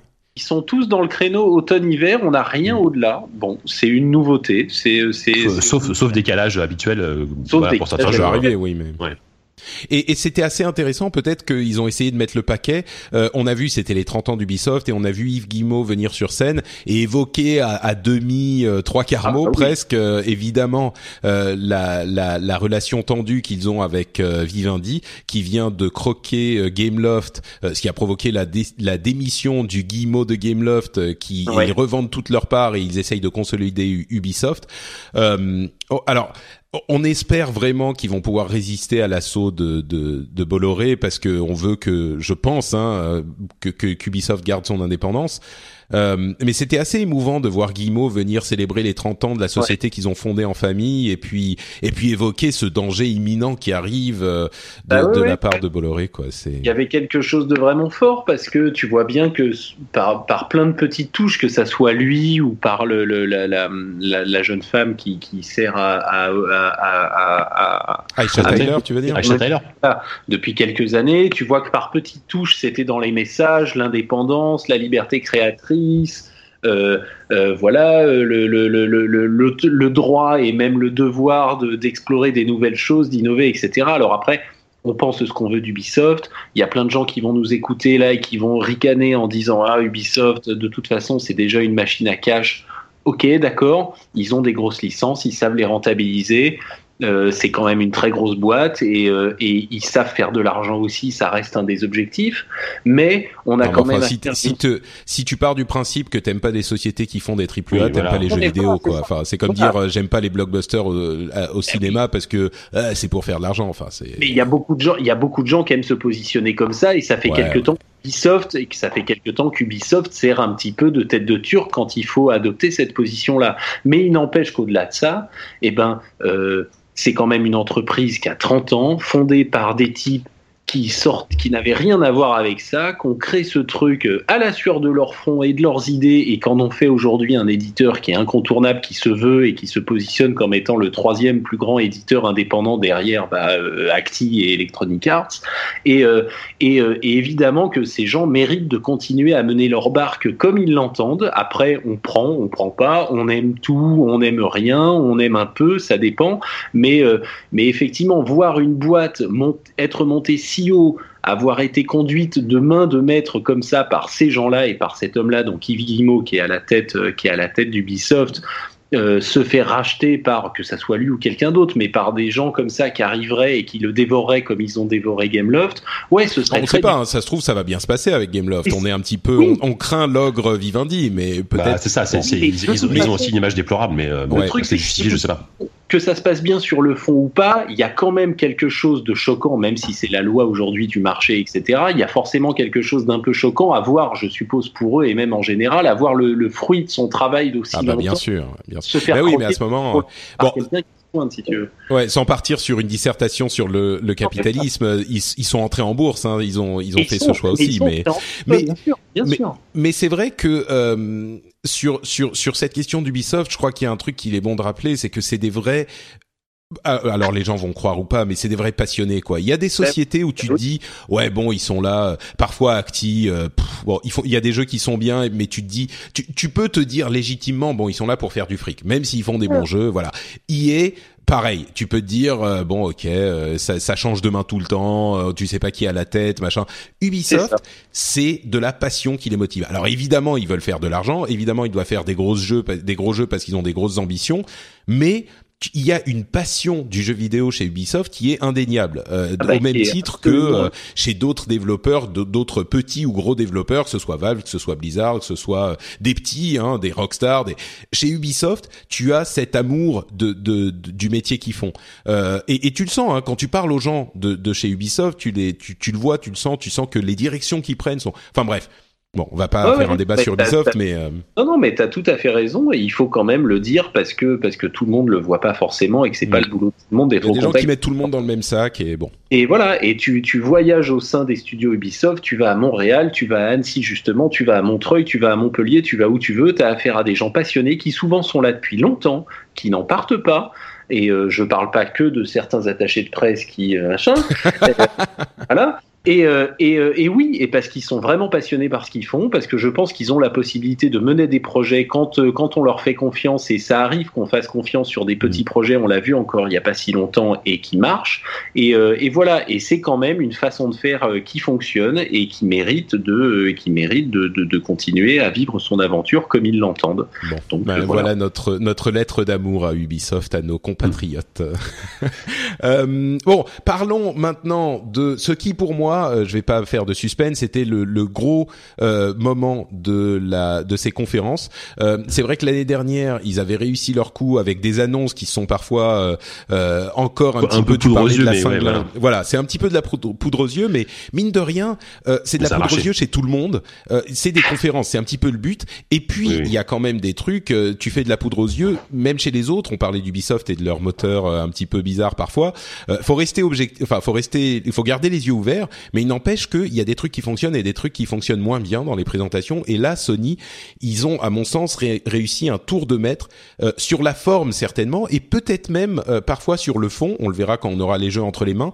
Mais euh, sur la forme certainement avec cet orchestre euh, qui, dirigé par euh, Bear McCreary, qui est Ouais. un compositeur euh, très connu et qui, qui a qui a euh, sonorisé tous les trailers et toutes les séquences de gameplay qu'on a vues dans la conférence. Euh, Ah, c'était tous les. tout Ah oui, était- j'ai même pas fait Ouais, attention. ouais, c'était ouais, c'était tous les tous les trailers. ok. c'était un orchestre symphonique dans la salle qui euh, faisait la musique de tout. Donc déjà, ça donnait une ambiance euh, assez assez magique. Et puis surtout, ils sont arrivés sur une heure très courte conférence, une Ah heure et demie. Et Ça, sur fou, une heure ça. et demie, ils avaient euh, peut-être, je sais pas, cinq pas une heure et demie, une heure et quart. Une heure vingt, ouais, une heure et quart, une heure vingt. Euh, et ils avaient peut-être cinq minutes de gens qui parlaient. Tout le reste, c'était des images des jeux, des trailers, euh, des euh, présentations, Séquences, euh, des séquences de jeux. Enfin, c'était incroyable. Ils avaient fait un petit Et- peu ça l'année dernière. Là, ils ont redoublé d'efforts à ce niveau-là, quitte à réduire euh, la, la durée de la conférence. Et après 10 heures ou 12 heures de conférence où euh, même avec les meilleures intentions du monde, euh, tu présentes un jeu et puis tu ramènes le développeur qui va venir te sortir son discours pour le coup marketing avec ses bullet points, euh, dire euh, dans, dans notre jeu, euh, chaque joueur peut jouer à sa façon, euh, nous avons euh, une possibilité de faire ci et de faire ça et nous avons vraiment développé notre intention de ceci et oh là là et bon c'est c'est vrai hein, il faut le faire évidemment. Mais quand après ça tu vois Sony qui te montre des jeux, des jeux, des jeux sans interruption, c'est une, euh, enfin c'était vraiment pour le coup, je le dis, on va peut-être m'accuser d'être euh, d'être vendu à Sony, mais c'était un cadeau aux joueurs et aux, et aux gens qui regardaient les conférences en ce sens que c'était rafraîchissant quoi. Tu voyais les jeux. T'avais pas à taper euh, le truc Just Dance qu'il faut faire parce que Just Dance c'est le truc qui marche le plus euh, donc il faut en parler partout parce que c'est le l'un des moteurs de Ubisoft. T'avais pas euh, le petit jeu de cartes machin qu'il faut vendre. T'avais pas le euh, la l'auto congratulation sur les 7 millions euh, de euh, Elder Scrolls Online. T'avais enfin que des jeux enfin je sais pas moi j'ai été euh, émerveillé par cette conf quoi Ouais, et il faut pas oublier que ça, ça a quand même euh, changé largement parce qu'il y a encore quelques années, les conférences Sony c'était deux heures, c'était des chiffres, c'était chiant, c'était des Ah mecs ouais. qui parlaient pendant des plombes. Et là, euh, effectivement, il y a eu le, le, le coup d'éclat de l'année dernière avec les annonces folles. Et là, ils ont, ils ont encore, ils ont, ils ont réduit en fait à, à l'essentiel. Ils ont, ils ont balancé des trailers, ils ont balancé des, des, des bonnes séquences de, enfin des séquences de, des vraies séquences de gameplay, enfin que j'espère être vraies, et surtout quelques surprises quoi. Enfin, euh, Ouais, on- alors- on- je sais pas si on déroule dans, dans l'ordre, mais enfin Bah, pour moi Resident écoute, Evil ça a été la grosse surprise quoi. Ouais, ouais, bah oui, oui, c'était un. Exemple. faisons dans l'ordre, tiens, faisons Oui, dans l'ordre parce que euh, je veux parler de God of War et là on va forcément reparler de Gears of War parce que le parallèle est, est frappant. Euh, ce sont ouais. deux énormes licences exclusives à leurs euh, constructeurs respectifs euh, qui sont euh, qui arrivent maintenant à, un moment de leur vie où ils ont eu euh, trois, quatre épisodes avant et il faut sortir une nouvelle un nouvel épisode parce que ça marche tellement bien et c'est tellement une identitaire sur la console que forcément on sait qu'ils vont pas l'abandonner. Gears of War comme on le disait en début d'émission très classique du Gears of War efficace super beau mais c'est du Gears of War et là God of War pour moi c'était la claque quoi. C'est alors on a l'ouverture sur un enfant euh, qui est qui est en train de faire des trucs et puis il rentre dans une maison un enfant genre dans un pays enfin c'est c'est un petit peu médiéval on sait pas très bien. Il rentre dans une maison et là on voit Kratos de God of War qui sort et il y a une relation qui commence à s'installer entre les deux personnages euh, avec un, un, un Kratos qui est euh, complètement euh, euh, tu sens que c'est le psychopathe des jeux précédents, mais qui essaye d'avoir une relation avec un enfant et qui, qui il y avait des, des, des accents de euh, de jeux euh, Naughty Dog presque avec cette euh, Oui. relation entre les deux, euh, de Ah bah, l'émotion. complètement, c'était c'était The euh, Last of Us le début. Hein. c'est ça, ouais, un petit peu. Et puis quand même des scènes d'action qui ont l'air hyper viscérales, hyper violentes à la God of War, mais le contraste entre les premiers, enfin tous les God of War qui sont venus avant, qui étaient des jeux d'action excellents. Hein. Moi, j'adore les God of War, mais quand même, euh, avouons-le, euh, un petit peu adolescent où c'était euh, le, plus de violence possible et puis ah, c'était les scènes de cul qui, bête, qui, n'en finissent plus, etc. Et, peut-être qu'il y en aura dans celui-là, mais je veux dire, c'était de l'action bête, bête et méchante et efficace. Et là, t'as l'impression qu'ils ont repris, ils se sont dit, qu'est-ce qu'on peut faire de moderne avec God of War, moderne dans le sens où on a grandi, on n'est plus des, des gens qui ont 22 ans ou 23 ans, on est euh, des parents, on est des adultes, on regarde les médias autour de nous, la culture autour de nous d'une manière différente.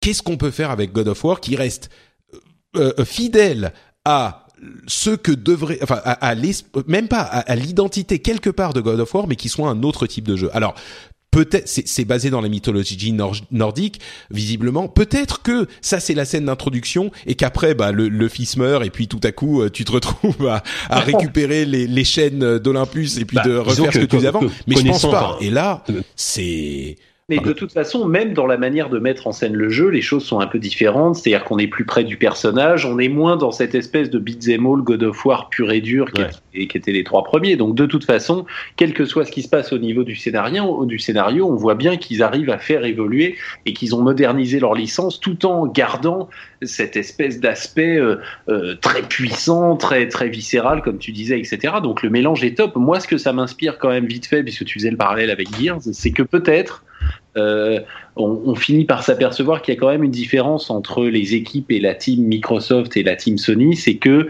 eh ben, euh, à exclu égal, malgré tout, il y a des studios du côté de Sony qui arrivent à faire la différence et qui ont des choses à proposer de manière plus, euh, disons, des choses plus artistiques, plus recherchées, moins, moins, moins automatiques que, que du côté de Microsoft. Quant à dans ton équipe des mecs comme les studios Sony Santa Monica, euh, Naughty Dog avec ses jeux, euh, Guerrilla qui prépare Horizon et qui sont les mecs de Killzone, Insomniac qui fait ses Ratchet et qui fait Spider-Man. Quant à ces studios-là sous la main, eh ben, tu t'aperçois que ça fait la différence. Et, et ce qu'on disait tout à l'heure et ce que disait JK, et vous étiez d'accord, et c'était vrai, que les listings de jeux à la Microsoft, c'est bien, mais tout d'un coup, à quoi je veux jouer? Et tu vois les jeux, t'enchaînes les jeux de la conférence de Sony et tu veux jouer à tout. Et parce que mm. l'air de rien, quand tu as dans ton équipe, et j'oublie Quantic Dream et j'en oublie sûrement d'autres, etc., et bah, quand tu as Quantic Dream, Keria, euh, Guerilla, euh, Naughty Dog et compagnie, bah, ça fait des jeux qui déchirent et tu as envie de jouer à tout ça. Et mm. le Killzone, le Killzone à,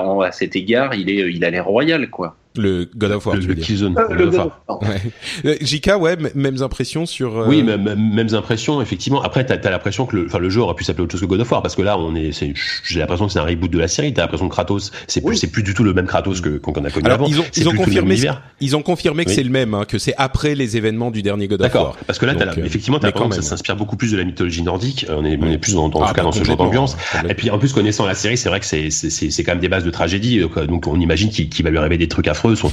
Son fils va mourir, enfin on sait pas, mais euh, mais clairement le, le je pense qu'ils ils vont garder au moins cet, cet ADN là donc de, de tragédie euh, avec un scénario sans doute très sombre et euh, voilà pas pas forcément très très, très Moi, j'espère qu'ils vont parce qu'on se rend compte aussi dans le trailer par exemple que tu es Kratos et tu joues Kratos mais tu apprends à ton fils à faire des trucs et il rate tout. C'est c'est hyper enfin c'est tellement touchant, il rate tout et pourtant il, il, gagne des points d'expérience. C'est lui qui gagne des points d'expérience. Alors c'est, ça veut rien dire, hein, parce que c'est juste que tu gagnes des points d'expérience. Sans doute que tu vas jouer le fils après ou je sais pas quoi. Mais cet artifice de game design de dire tu fais gagner des points d'expérience à ton fils avec ce que tu lui apprends, ça fait passer quelque chose déjà. Et puis moi j'espère qu'il va pas mourir, j'espère que ça va être justement tu vas avoir cet immense voyage, cette épopée avec lui qui va apprendre, qui va évoluer et qu'après justement il va passer le relais et tu vas jouer le fils euh, plus tard, enfin dans les épisodes à venir peut-être ou un truc comme ça, tu vois. Mais euh, mais oui. parce qu'en plus c'est un Kratos qui est quand même déjà assez âgé, donc euh, ah bah oui oui. voilà, on peut imaginer une fin de ce style-là effectivement. Mm. Donc bon, barbu. Il est barbu. très barbu, très barbu. Ouais. Un peu barbu. Ben oui. c'est ça. On, on s'attend à ce qu'il aille euh, dans un dans un petit café euh, du Marais, c'est ça. Ouais. il, a, il a ses tatouages, sa barbe, il coupe des arbres, il coupe des arbres dans le Grand Nord. Enfin, ouais, c'est exactement ça, ouais. Mais après, pour faire peut-être un parallèle par rapport à ce que disait Christophe, à, à quoi on a envie de jouer, euh, t'as l'impression que Sony s'adresse. Alors, c'est peut-être c'est peut-être bête ce que je vais dire, mais Microsoft, les, les licences qui balancent notamment du Gears, est-ce que c'est pas des choses qui sont destinées peut-être à des gens un peu plus jeunes, euh, un public plus américain, peut-être que des, enfin moi, je sais que voilà, à l'âge que j'ai et l'expérience qu'on peut avoir avec le jeu vidéo, c'est plus les licences Sony auxquelles j'ai envie de jouer parce qu'il y, a une sorte de maturité qu'on retrouve pas forcément dans ce que présente Microsoft. Mmh, j'ai l'impression aussi, ouais. Bon, euh, faisons un. J'allais dire euh, éloignons-nous de la maturité, mais en fait même pas. Euh, si on parle de Days Gone, qui est un jeu qui a été présenté en deux fois en fait. D'ailleurs, la deuxième présentation, ils y sont venus à la fin. Euh, certains disaient que c'était peut-être la place qui avait été réservée à la PlayStation Neo. Ouais, bah, ça, euh, ah non, alors moi, moi ce que j'ai lu, c'est que c'était la place qui était réservée à Red Dead. Ah peut-être, oui, oui. Ah. Rumeur, et que justement au dernier moment, ils ont basculé sur une séquence ah, de gameplay de Days Gone. Disais, oui, peut-être. Ouais. Voilà. Mais mais donc Days Gone, un jeu qui a été présenté, qui, qui ressemble là encore. on a l'impression que c'est de Last of Us 2 quoi. Et pendant la, la conférence, moi, j'étais, tout le monde disait ah, est-ce que c'est Last of Us 2 avec d'autres personnages, machin. En fait, non. C'est un studio qui s'appelle Ben Studio, donc c'est pas, euh, c'est pas Naughty Dog. Euh, mais Days Gone, donc c'est post-apocalyptique avec encore des zombies. Il y a des gens qui en ont marre. Moi, je crois que je suis à la limite où je me dis bon, ça peut encore marcher, encore une ou deux fois, tu vois. Euh, c'est pas des zombies, c'est des infectés. Attention. C'est oui, oui, c'est vrai. mais mais bon, euh, les, les, ces, ces infectés ou ces zombies euh, sont c'est un petit peu l'ambiance. Alors déjà, c'est au début, on a cette euh, cette mise en situation très émouvante, enfin pas émouvante, mais qui fait passer quelque chose où on parle de ce qu'il y avait avant et puis de ce qu'on est devenu aujourd'hui, etc. C'est une sorte de de de, de trucker. On a l'impression le type euh, qui est le personnage principal. Et puis ensuite, quand arrive l'action, c'est un petit peu euh, les zombies à la World War Z, cette sorte de de, de mer, de marée de zombies euh, qui se marchent les uns sur les autres, qui montent, qui sont super rapides. Et il y avait une une cette séquence qui était hyper euh, presque claustrophobique avec le les gens les, les, zombies qui fonçaient et lui qui se retournait, qui tirait dessus. On avait envie de lui dire mais mais arrête de te retourner, cours, cours, c'est ça, ouais, c'était fou. Et cette physique des zombies où t'as l'impression qu'ils sont chacun modélisé individuellement et que quand il se marche dessus, il se marche vraiment dessus et que quand il y en a un qui tombe, il arrête les autres, il fait trébucher les autres. Enfin, c'est c'était euh, je sais pas ce que donnera le jeu parce qu'on sait pas si ça, ça, ça sera quelque chose de vraiment euh, qui tiendra sur le long terme mais la démo était hyper efficace quoi. Ah oui, oui non, efficace, la, démo, ouais, euh, la, démo, la démo était super efficace. Bon, on sait bien qu'on sera absolument incapable de. C'est un petit peu comme Ghost Recon, quoi. Tu... Bon, moi, je sais bien que je serai incapable de jouer ça comme ça parce qu'en fait, la première fois que je vais me retourner, je vais me prendre les pieds dans le tapis et il y a 50 000 zombies qui vont tomber sur la tronche et je vais recommencer la séquence dix fois. Mais, euh, mais, euh, mais c'était hyper impressionnant et puis surtout, ça tournait vachement bien. Alors que quand même, il faut revoir la séquence. Ils ouais. sont. Il y a un nombre de zombies incroyable. Mmh. C'est une marée de zombies. Les plans larges sont complètement fou, complètement fou. C'était flippant. Moi, il y a longtemps que j'avais pas vu. Alors le jeu, comme tu il y a, dis, il y a des Rising peut-être dans le même genre au niveau en termes de marée mais, ouais, vois, mais... mais, sauf que là, il y avait, oui, mais là, il y avait en plus cette idée de mouvement, de vague, ouais, ouais, et puis de, de rapide, des, des, des, zombies qui courent, donc euh, ça encore plus efficace. Ils sont là partout en ville, tu les vois sur le trottoir, euh, machin. Bon, mais là, c'est une espèce de vague de zombies qui te poursuit en permanence. C'était hyper fort, hyper fort. Par bon. contre, ce qui est, ce qui est intéressant, c'est que avec ça, entre entre ce, ce jeu-là, entre euh, Horizon, entre God of War, la thématique c'est la forêt, quoi. Euh, pour le coup, chez Sony, c'est vrai. Enfin moi, à, à, la fin, à la fin de la, à la fin de la conf, c'est ce qu'on s'est dit euh, chez USD, c'est c'est fou, quoi. C'est c'est de la forêt partout. Quoi. Ouais, bah, j'ai l'impression que c'est. T'avais envie de partir courir nu dans la forêt. oui, voilà, ouais. Parce quasiment. C'est ce que, que j'ai fait d'ailleurs. La... c'est donc ça que j'avais vu passer quelque au, au bois de Vincennes, si vous avez vu un homme nu se faire arrêter par la police, c'était moi. Euh, bah peut-être parce que la forêt est un peu plus difficile à modéliser que les villes, euh, et donc maintenant qu'ils peuvent, ils s'en donnent à cœur joie. Et c'est vrai que oui, tout je, était je, je, super je beau, dis pas que c'est une mauvaise chose, mais c'est vrai que c'est marrant. Il y a une sorte de, de, de, de cohérence, de thématique. Euh, et on a vu justement, et on a eu la date de The Last, euh, The Last Guardian le 26 octobre, euh, ce Oh, qui était, ce qui était marrant parce que pour le coup, c'est presque l'une des infos les moins euh, euh, discutées de cette conférence, et pourtant The Last Guardian, Dieu sait que tout le Oui. monde l'attend, donc euh, En fait, c'est marrant. T'as l'impression, bon voilà, ça y est, c'est fait de la Guardian. C'est presque comme si les gens l'attendaient plus, quoi. ouais, ouais, presque. Mais ouais, Oui, ouais. oui, oui, Mais bon, lui au moins je- il a une date, lui il arrive, Voilà. contrairement à God Après, of War qu'est-ce et que ça- Days qu'est-ce Gone. qu'est-ce que ça va donner? Parce que c'est quand même un, un- c'est quand même un jeu qui est issu de la PS3, ça se voit euh, visuellement, c'est, enfin artistiquement c'est très beau, mais techniquement on voit, on voit bien que c'est un jeu qui est issu de la PS3.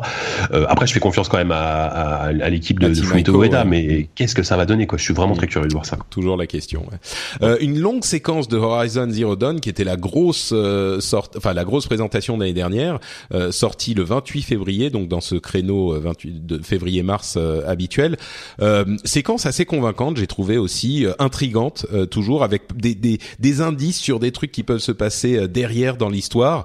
Bon, maintenant, faudra mettre les mains dessus et voir ce que les journalistes en pensent, mais moi j'ai trouvé Ouais. ça Après, moi, j'ai j'ai une petite réticence pour. Euh, alors, le, le, jeu est sublime, j'aime beaucoup l'ambiance. Par contre, j'espère que ça va pas être que de la chasse, quoi. Parce que de, pour le moment, tout ce qu'on a vu, c'est ça, c'est des séquences de combat contre des, ces fameux animaux mécaniques. Là encore, une euh, influence, euh, une influence Monster Hunter. Ouais, complètement. Mais j'espère que ça va pas être que ça, parce que j'ai peur que ce soit un brin répétitif au bout d'un moment. Quoi. Oui, j'ai l'impression que tu, tu, regardes dans le dans le trailer, etc. Moi, c'est vrai que là, du coup, comme j'y suis pas, j'ai pas mis la main dessus. Faudra demander, et, et j'espère qu'on pourra tâter ça à la, à la Gamescom. Mais tu vois qu'il y a quand même effectivement une vraie histoire de fond, hein, à savoir, mm. euh, à savoir, euh, elle cherche, je sais plus tu la vois devant certains artefacts, etc. Tu vois qu'elle cherche quelque chose pour essayer de comprendre qui sont, euh, qui sont, je sais plus les gens qui étaient là. Enfin, il y a, y a une, recherche de quelque chose. C'est pas un jeu de, c'est pas un jeu de chasse, quoi. Hein. Bah, j'ai l'impression, en fait, ce qui m'a encore plus laissé penser que ça serait un petit peu plus complexe que ça, c'est la séquence de dialogue qu'on a vu qui était pour le coup très mal faite ce qui en fait est peut-être une bonne chose. Je m'explique. Euh, dans les jeux de Bioware, par exemple, qui ont énormément de séquences de, de dialogue, bien sûr, avec tout le monde tout le temps, euh, bah, ils modélisent pas tout euh, individuellement parce que c'est pas possible. Ça prendrait trop de temps parce qu'il y en a trop. Et là, c'était un petit peu euh, cette euh, animation un petit peu robotique, plan champ contre champ avec le personnage qui parle et puis l'autre qui lui répond. et j'ai l'impression que c'était scripté, scripté. Donc l'animation était scriptée en fonction des lignes de dialogue écrites parce que peut-être euh, il y a justement effectivement ce type d'interaction parce qu'ils vont pas tout modéliser, il y en a trop. Donc euh, je me dis que peut-être que c'est c'est c'est quelque chose qu'on qu'on verra plus Je pense que c'est vraiment la manière de présenter le jeu. Maintenant, c'est vrai qu'il va falloir qu'il passe à autre chose parce qu'on s'approche de la sortie, mais c'était vraiment la manière de présenter le jeu. Il faut montrer ce qui a de l'impact, quoi. Donc euh, voilà, c'est-à-dire ce qui a de l'impact, monde ouvert, euh, ces espèces de, de dinosaures robotiques qui sont hyper impressionnants. Euh, donc donc voilà, c'est les scènes de combat qui sont quand même hyper puissantes. Donc c'est ce qui a de l'impact et c'est ce qui fonctionne en démo. Maintenant, je c'est vraiment pas, c'est on n'est pas dans du Monster Hunter. Quoi. Enfin, en tout cas, je le comprends pas. Bah, on, verra, hein, mais t'as raison de le relever, Jika. Euh, il y a ce danger qui est, qui est quand même présent. Oui, voilà. Voilà. Euh, Quantic Dream, on a dit un petit peu plus sur Detroit euh, Being Human, euh, avec une présentation qui était très différente de ce qu'on avait vu ah l'année dernière. Euh, l'année dernière, on avait une, une Android, une femme euh, qui se demandait ce qu'elle était, qui se demandait ce que ça voulait dire d'être humain dans une ville, dans, dans, la ville de Détroit, futuriste, etc. Là, c'était complètement différent. C'était un Android qui était négociateur de, de situations d'otages, qui venait pour essayer de sauver une, une personne qui était prise en otage par un autre Android qui allait le lâcher d'un immeuble. Et on a une scène où euh, cet Android dit différentes choses et puis finalement ne réussit pas et l'Android, l'autre Android et son otage tombent euh, de l'immeuble. Et là, on se dit ah merde, mais il a raté cette euh, sa, sa, mission. Qu'est-ce qui s'est passé? Il y a de l'émotion qui se construit quand même. Et puis là, ça revient en arrière et ça nous dit vous auriez pu changer l'issue de cette euh, de cette scène. Et donc on nous dit voilà vous pouvez regarder les indices, dire différentes choses et il y a dans comme dans les jeux Quantic Dream cette sorte de euh, vous avez le choix de comment ça va se passer avec ce, cette impression que, alors on ne sait pas exactement, mais moi c'est l'impression que j'ai eue, c'est que c'est concentré sur une scène. C'est-à-dire que là où on avait euh, les trucs étirés sur les jeux précédents, genre euh, Heavy Rain, tout ça, où c'était un petit peu étiré parce qu'il fallait faire un long jeu, là on a l'impression que c'est une scène. Euh, et je, je, peux tout à fait imaginer, peut-être que ça ne sera pas le cas, mais je peux imaginer que le jeu soit, euh, je sais pas, cinq ou six de ces scènes qui racontent une histoire par différents euh, points de vue, et chaque scène tu dure une heure ou une heure et demie ou ce que c'est, et tu dois la, la faire ou tu peux la refaire plusieurs fois pour arriver à résoudre le problème qui t'est posé en fonction de tous les éléments qu'on peut te proposer. Ça m'a vraiment intrigué. Peut-être que c'est ce que fait bien Quantic Dream euh, concentré pour n'en garder que le meilleur. Ça serait, euh, c'est ce que moi j'en ai tiré. Bah, je sais pas, parce que j'ai cru entendre Jika souffler un peu comme ça. Alors moi, j'ai trouvé ça, mais ringard, putain. Oh là là là là. Non, mais pour moi, c'était la pire séquence de la. De la... Ah, non, non, franchement, c'était, c'était, ah, c'était. Enfin, pour bah, moi, après, après, de meilleure personne, j'ai plus envie de jouer à ça, en fait. Je trouve mm. ça, je trouve, je trouve ça, je, trouve que les mécaniques ont pas évolué depuis Heavy Rain. Euh, sans vouloir critiquer, mais en termes de scénario, voilà. Enfin, David Cage, c'est pas non plus euh, le meilleur scénariste de tous les temps. Euh, je sais que Chris est sans doute en train de souffler de son tour. C'est vrai que la plupart des jeux auxquels on joue, c'est, enfin bon, bref, vas-y, non, non, non attention, attention, oui, sauf, que, sauf qu'attention, euh, lui, enfin, le, enfin, lui, Quantic Dream, les jeux de Quantic se, se veulent euh, au-dessus de la moyenne en termes de scénario, ils se veulent proches ah bah, du cinéma. Que ça l'est quand même. Mais bon, vas-y, termine. ça, ça, ça, c'est au-dessus de la moyenne d'un scénario de jeu vidéo, sauf qu'en termes de mécanique de jeu, c'est ennuyeux, et en termes de, et, et, et ça n'arrive pas au, au niveau d'un bon scénario de cinéma. Donc bon, voilà. Et moi, et moi, franchement, j'ai trouvé ça extrêmement ringard, et, et voilà, bon, j'ai pas beaucoup de choses à dire en plus. Ça m'a complètement ennuyé, quoi. D'accord. Christophe, est en train de, sangloter dans son coin. Non, non, mais c'est ça. Non, non, mais on sait bien que de toute façon, avec Quantique et les jeux de David Cage, on est sur un truc, on est sur du très très clivant, quoi. Hein.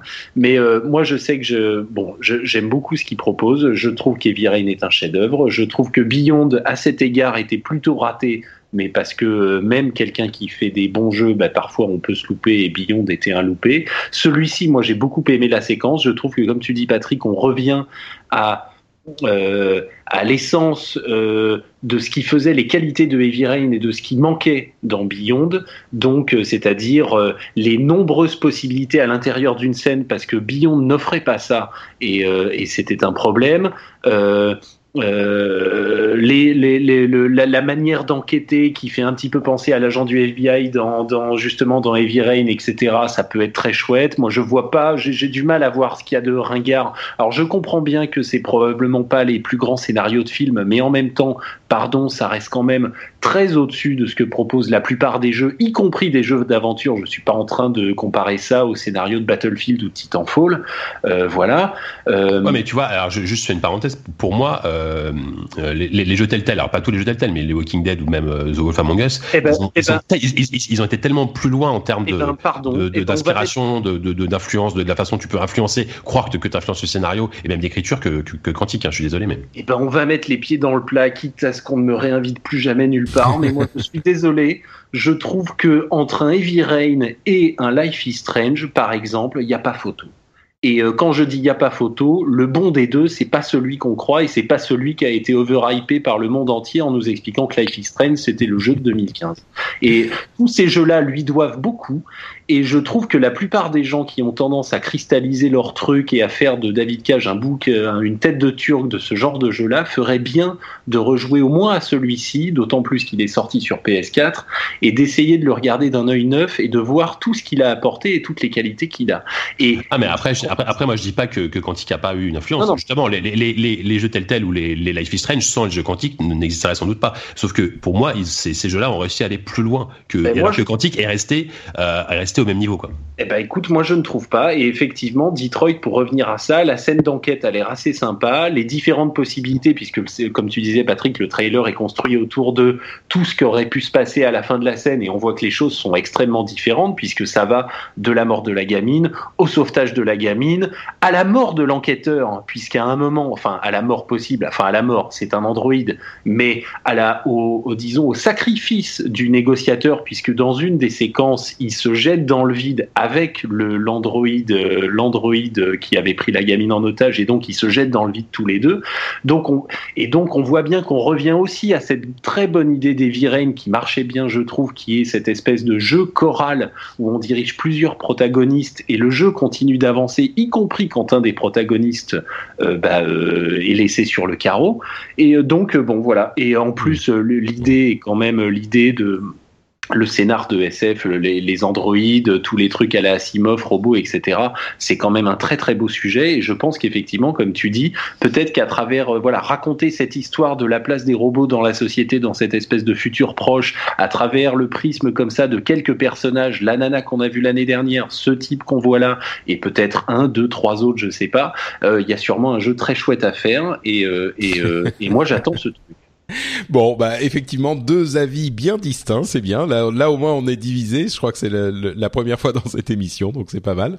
Euh, continuons avec les expériences VR. On a eu la date de sortie du PlayStation VR le 13 octobre, euh, qui sera aux États-Unis et euh, en France en tout cas, visiblement en Europe. 400 euros.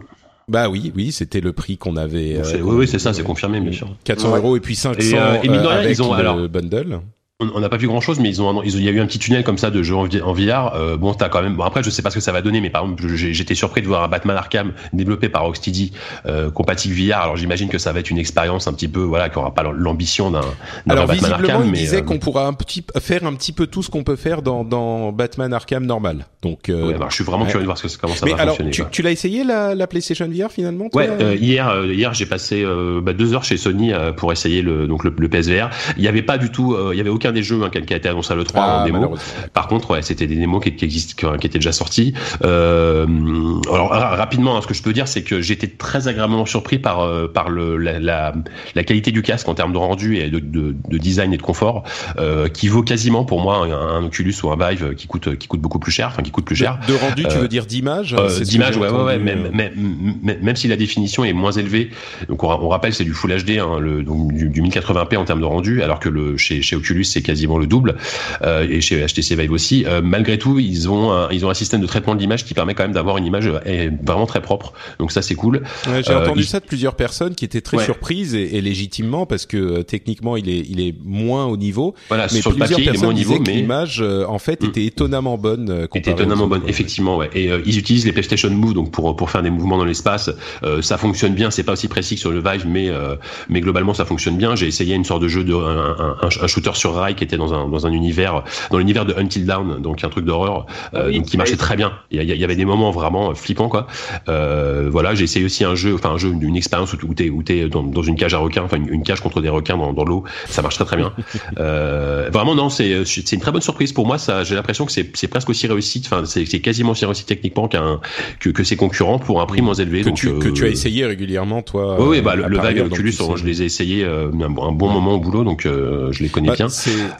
Ouais, c'est assez surprenant et c'est des échos qu'on a de différents endroits parce que euh, moi je, je, prêtais au PSVR des, des vertus euh, qui étaient inhérentes à Sony en ce sens que bah ils seraient présents partout, ils ont plus de, de puissance, de, de, de je veux dire de, de de pouvoir marketing et de distribution et de relations avec les développeurs, donc ils pourront faire des choses intéressantes.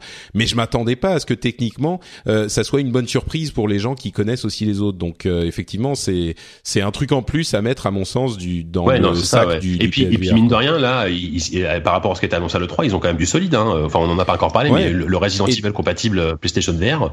Et d'ailleurs, euh, ça m'intéresse. Bah oui, alors alors parlons-en, oui, mais au-delà de ça, tous les jeux qu'on a vus avaient l'air d'être euh, graphiquement, là encore, une autre surprise, moins euh, downgradé que des, des jeux PlayStation 4 qu'on aurait pu le penser.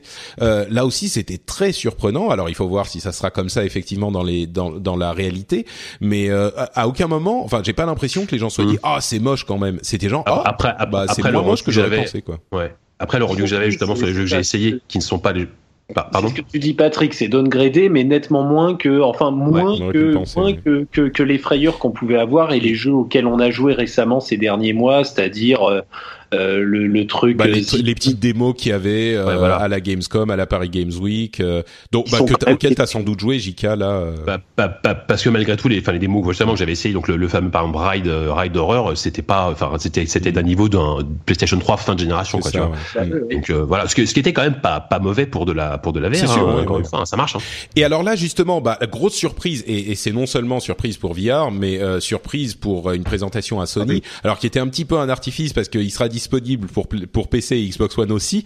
Donc euh, ça c'est marrant. Mais Resident Evil, Evil 7 euh, qui sort le 24 janvier, donc ça arrive assez vite quand même, euh, qui était présenté à la conférence et qui est vraiment qui fait un retour vers le survival horror beaucoup plus que action. Euh, je sais pas ce que ça donnera en VR. Il est disponible, en, il est jouable en VR, mais il n'est pas que VR. heureusement. les premières impressions qu'on a, c'est que il est, il est efficace et il donne un peu la gerbe. Donc bon, je sais pas si essayer, voilà. Mm. Mais euh, mais ouais, Resident Evil 7 en plus sorti euh, là janvier ouais, avec une date, il est daté quoi, c'est gros coup. Et puis franchement, alors en fait la démo a commencé nous donc chez ZQSD avec avec, avec Kevin, on s'est dit bon ça, franchement ça, on, on, pensait que c'était un nouveau Silent Hill parce que c'est vraiment dans l'esprit c'est vraiment du Silent Hill ah et à la fin on voit Resident Evil arriver, on était là non, c'est pas possible. Et, et, et, le coup et le coup fort aussi c'est que c'était l'annonce de la démo que vous venez de voir est disponible sur le PlayStation Store maintenant quoi. Et donc Ouais. moi je suis rentré le lendemain matin, j'ai j'ai j'ai j'ai refait la démo et euh, après c'est c'est hyper efficace. Euh, après c'est pas d'une originalité folle, c'est-à-dire que sur PC t'as des jeux genre Outlast etc qui reprennent les mêmes les mêmes mécaniques. Euh, et puis c'est c'est tellement enfin c'est c'est tellement pas Resident Evil. Je suis je suis vraiment curieux de voir co- comment ils vont rattacher ça à l'univers de Resident et et tout ça quoi. Et Apparemment en, en- en et termes de scénar ça se passe après le 6 parce que j'ai compris. Et à la Pour le première 7, per- c'est surprenant. Vas-y. Oui, bon. Merci. Pardon Christophe. Oui, à la première personne, tu disais.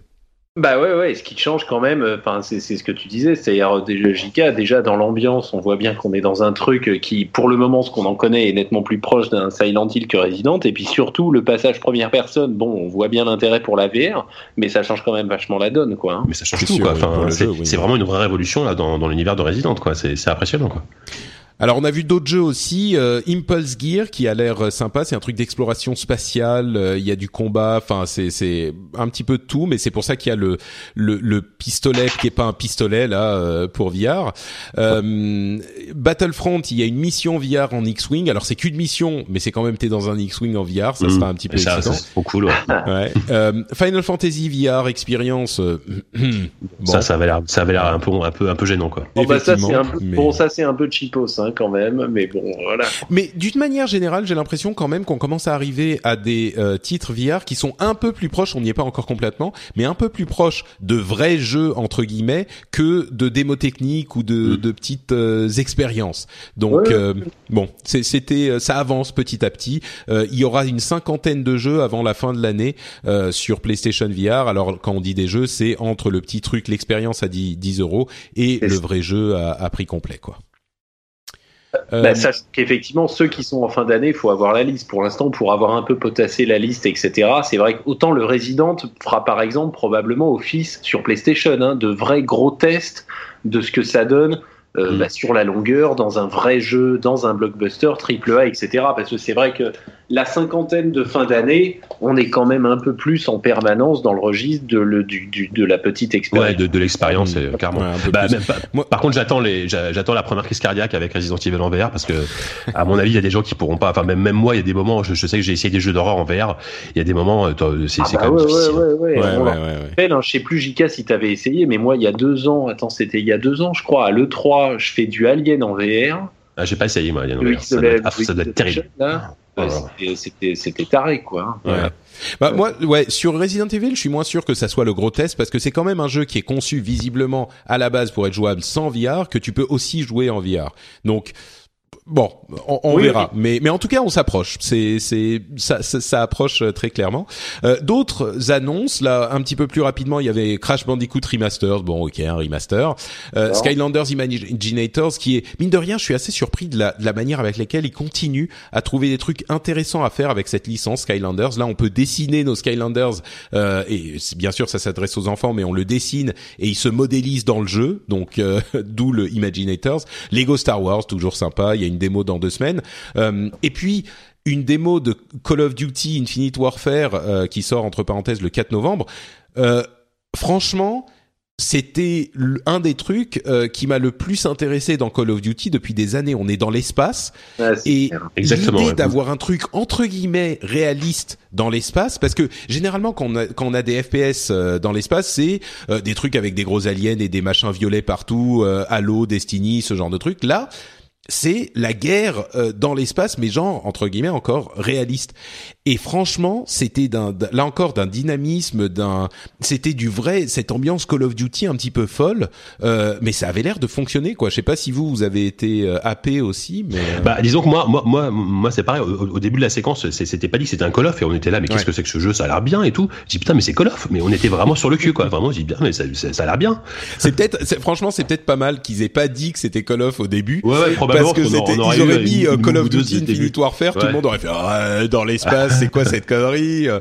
Alors que là, effectivement, c'était genre ah mais mais qu'est-ce que c'est que ce truc? Attends, mais Call of? Non, si, mais si, si. Attends, mais je crois bien que c'est Call of, mais Ouais, c'est pas c'est mal. exactement c'était- la réaction qu'on a eue. quoi. Mm. Ouais, c'était marrant.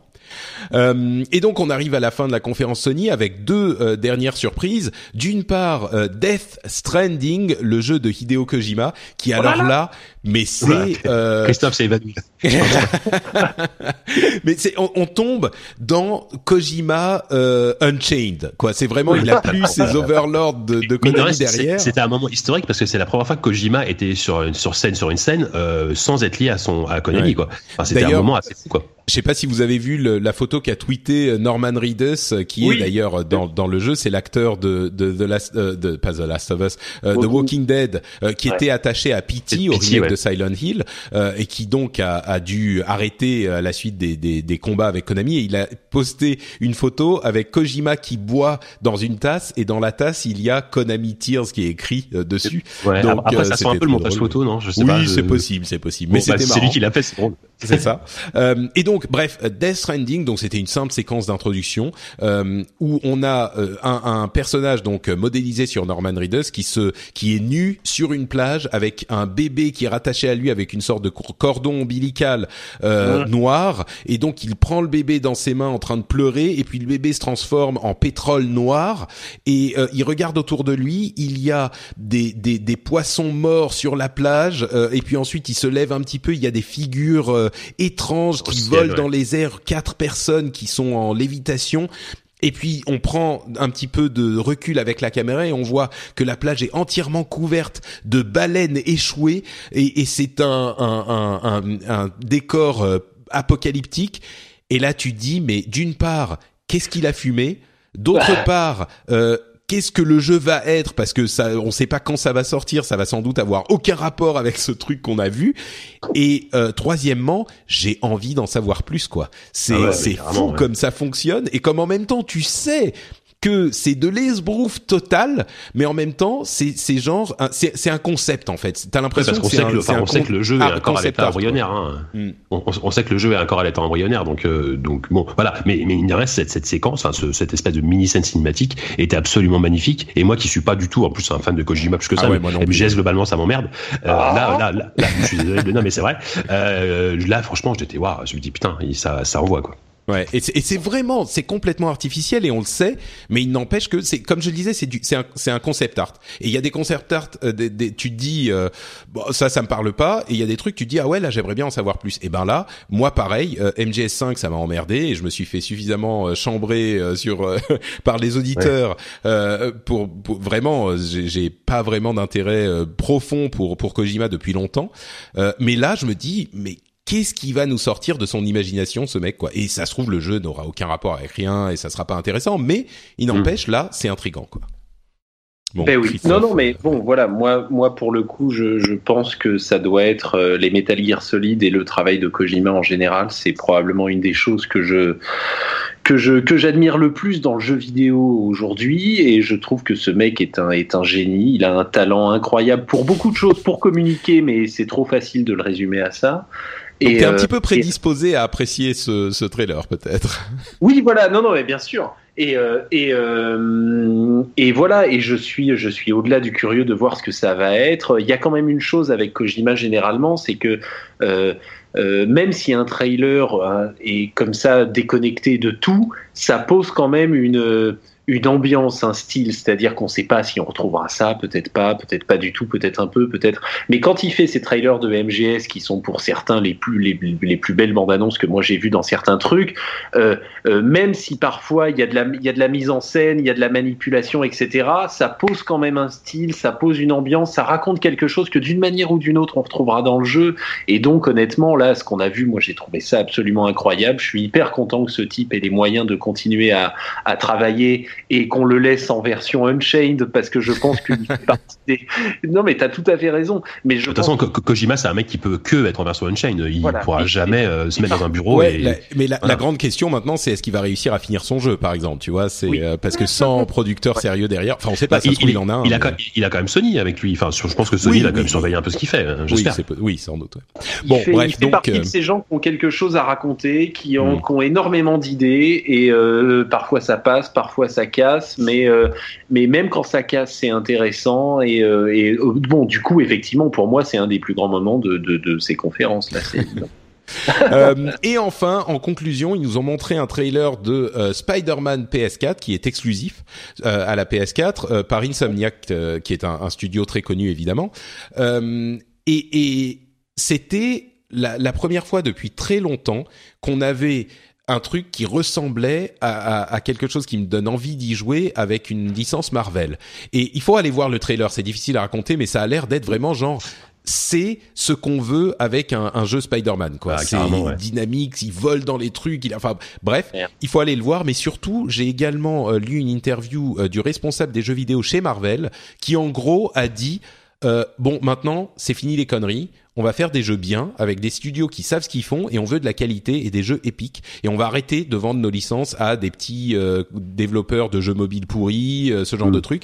Donc au-delà de Spider-Man dont il faut euh, il faudra qu'on en, en apprenne plus sur le jeu lui-même mais qui a l'air très enthousiasmant pour les licences Marvel dont moi je suis très très fan je, je suis hyper enthousiaste sur ce que ça peut vouloir dire pour le jeu vidéo également et, et je me disais mais c'est quand même incroyable c'est invraisemblable qu'on n'ait pas de euh, bons jeux Marvel quoi avec le, la, la renaissance qu'ils ont connue c'est c'était fou et enfin ils y viennent donc euh, moi je suis Ouais, très ouais, très très heureux de voir ça quoi Et, et c'est vrai que la meilleure chose qui pouvait arriver peut-être à une licence comme Spider-Man, c'est d'être repris par Insomniac, parce que Insomniac, ils savent faire ce genre de jeu. Alors, Ratchet Clank, euh, dans, dans l'esprit action décérébrée, c'est c'est très très bien. Ils ont fait sur euh, Xbox One euh, Sunset Overdrive, qui était très sympa aussi. Donc je pense que c'est vraiment le studio parfait pour, ce- pour, ce- pour ce genre de licence, quoi. ouais on est d'accord Hum, Euh, et donc ça conclut, euh, ça conclut le, le- la, la, la, la conférence Sony. Euh, bon, on en a déjà suffisamment parlé. Je pense qu'on Oui. on peut euh, passer à. euh, J'avais mis Nintendo dans les notes, mais j'ai barré pour dire Zelda. Oui, pardon? Un tout petit détail quand même, Oui, ils avaient sûr. tellement de choses à raconter qu'il y a un truc qu'ils n'ont pas dit, c'est pour dire à quel point ils étaient tranquilles les mecs, il n'y a rien eu sur Gran Turismo. C'est vrai, c'est vrai, c'est vrai. Il n'y a rien eu sur Gran Turismo, euh, qui avait pourtant été annoncé et qui a été révélé quelques semaines plus tôt. Euh, alors, euh, est-ce que c'est parce qu'ils se, ils font un peu de réserve pour la Gamescom? Est-ce que c'est comme ce que pensent certains parce que euh, l'annonce de fin d'année, eux-mêmes commencent à sentir déjà qu'elle a du plomb dans l'aile parce qu'on sait que les Gran Turismo c'est compliqué en termes de Ouais. timing. Ouais, Là, on parlait ils avaient fait une grosse annonce il y a, il y a deux semaines, hein, donc Voilà. on avait oui, déjà des infos, mais. C'est-à-dire vrai que- sauf qu'il est même pas à la conf, quoi. Donc euh, bon voilà, pas de Gran Turismo, ce qui est un petit peu étonnant dans ce Mm. déluge d'annonces et d'exclus. Il y a même pas eu un pauvre trailer de. GTA. Après, moi, j'ai, moi, j'ai peur que ce qu'ils avaient à montrer justement n'était pas suffisamment euh, bon, surtout quand, surtout, surtout quand t'as un Forza à côté qui est quand même, quand même qu'on voit techniquement, et ils se sont dit bon, voilà, si, si le truc est pas à la hauteur, euh, autant le passer plus tard, quoi. Ouais, Ah, bah. Mais c'est quand même original parce que c'est pas n'importe quelle licence et en plus il venait de l'annoncer, donc bon. Bon. Euh, donc, concluons avec, comme je le disais, non pas Nintendo, mais Zelda.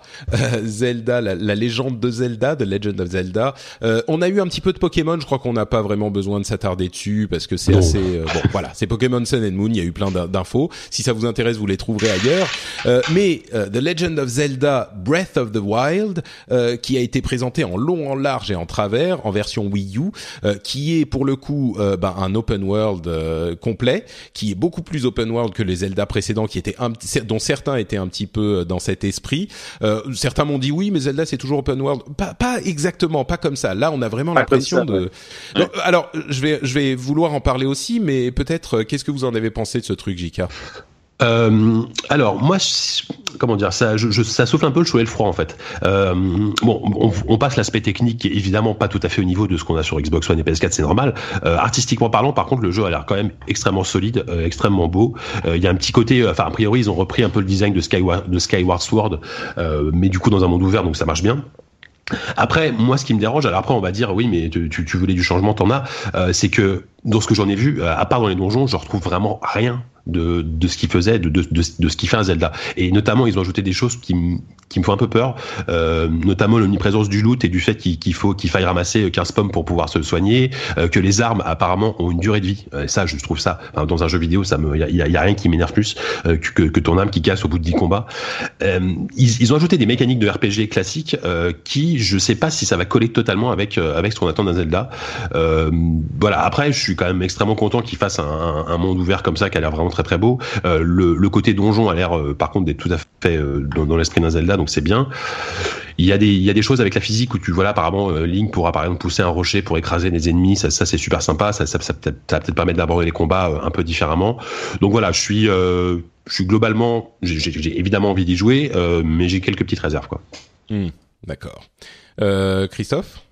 Euh, bah écoute, moi j'ai trouvé ça, j'ai trouvé ça somptueux quoi. Depuis le temps qu'on attendait d'avoir vraiment des détails et qu'on tournait depuis des mois sur les, les deux trois pauvres images qui vous avez bien voulu nous donner, etc. Euh, j'ai trouvé ça absolument génial. Je pense que je vois ce que dit Jika. En même temps, on voit bien à travers un petit peu la présentation que ces mécaniques de RPG un peu plus, comment dire, un peu plus traditionnelles ou en tout cas qui n'étaient pas jusqu'à présent dans les Zelda. Euh, il les adapte à la sauce Zelda, c'est-à-dire que typiquement, euh, comment dire, euh, tu le vois casser son tronc d'arbre, bon bah pif pouf, il donne ses trois coups de hache, ça tombe sur, ça tombe bien comme il faut sur la falaise et puis il traverse. Ça t'a pris 30 secondes pour couper ton tronc d'arbre et tu traverses ton ravin et n'en parlons plus.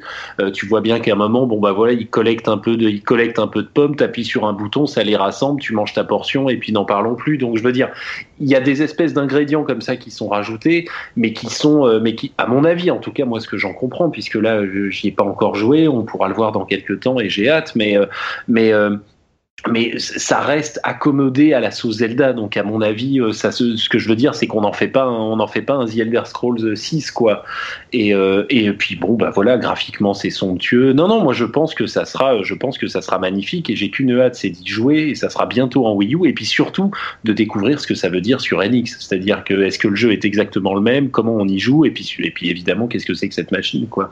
Ouais, sortira sur les deux versions quoi. C'est exactement ce qui m'a euh, ce qui que j'ai pensé euh, immédiatement, c'était euh, qu'est-ce que ça va donner sur NX. Je suis très très curieux de, de voir ça. Euh, parce que pour le coup, le jeu, moi tu dis, il est un petit peu en retrait, machin. Oui, c'est sûr techniquement, mais mais il est sublime quoi.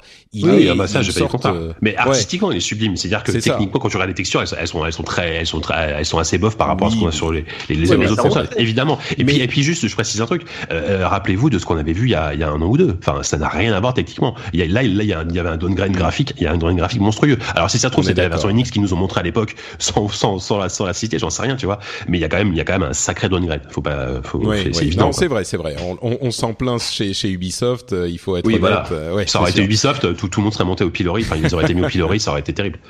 Euh, mais mais au-delà de ça, moi je trouve que cette impression qu'on a dans cette open world, c'est-à-dire que on disait justement pour reparler d'Ubisoft, euh, ils font que des open world, machin, il y a que ça partout et et c'est vrai que souvent les open world, c'est c'est un petit peu une carte avec une liste de missions, tu vois. Tu tu tu ouvres ta carte, tu vois où tu veux aller, t'as ton GPS et puis tu vas et tu fais le truc qu'on te demande. Bon, euh, voilà. Et ça a d'open world que le le le le, la théorie. Alors que là, j'ai l'impression qu'on est vraiment dans un dans un monde à explorer, tu vois. C'est c'est vraiment on a cette euh, cette euh, majesté, cet enchantement qu'on ne retrouve euh, que chez. Tu, ça m'a fait penser à Disney, quoi. On, on, compare souvent Nintendo à Disney. Il y a un petit peu de ça, quoi. À Pixar, il y a une, une magie qu'on retrouve pas forcément ailleurs. Oui, il y a même il y a un euh, côté, il y a un côté studio, il y a un côté Miyazaki aussi avec le studio Ghibli, quoi. C'est euh, un petit peu quoi. Surtout la musique qui m'a rappelé un peu ce que fait Joe Hisaishi sur les, les, films de Ghibli. Oui, ouais, ouais, effectivement, ouais. Donc, donc oui, non, c'est quelque chose de de, de très, enfin moi qui m'a vraiment parlé et pour le coup euh, ça ça confirme que je vais acheter une euh, une NX euh, immédiatement quoi. C'est oh, même même ah, si les jeux ne sont tu vas pas t'acheter une Wii U? Ah mais j'ai déjà une Wii U. Ah bon bah ça mais du coup tu vas préférer jouer tu vas préférer acheter la NX pour y jouer sur NX ah bah disons que moi je suis ça va dépendre de la gueule du jeu. Si, si c'est le même jeu graphiquement autant y jouer sur Wii U je sais pas non?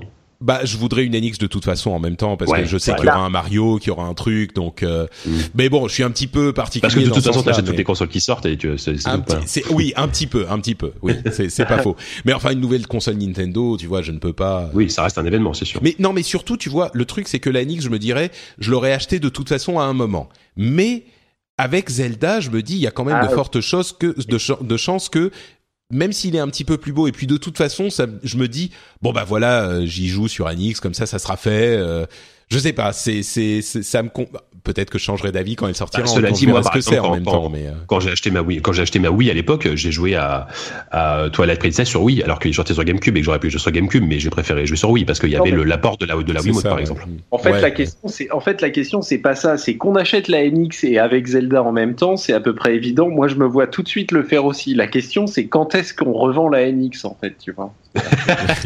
c'est surtout ça. Est-ce qu'on la revend et quand Ça va dépendre.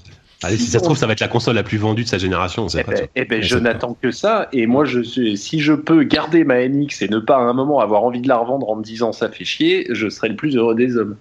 Ah, ça. Bon, euh, bah écoutez, c'est un petit peu tout pour euh, pour toutes les conférences et toutes Ah bah, les news qu'on avait à partager avec vous. Ça fait un épisode quand même euh, particulièrement. Quasiment deux heures et demie. ouais ouais, deux heures et demie, euh, deux heures et demie pour le coup, c'est le plus long qu'on ait fait, je crois. Mais évidemment, avec le 3, euh, c'est c'est forcément c'est forcément euh, un petit peu plus long que d'habitude.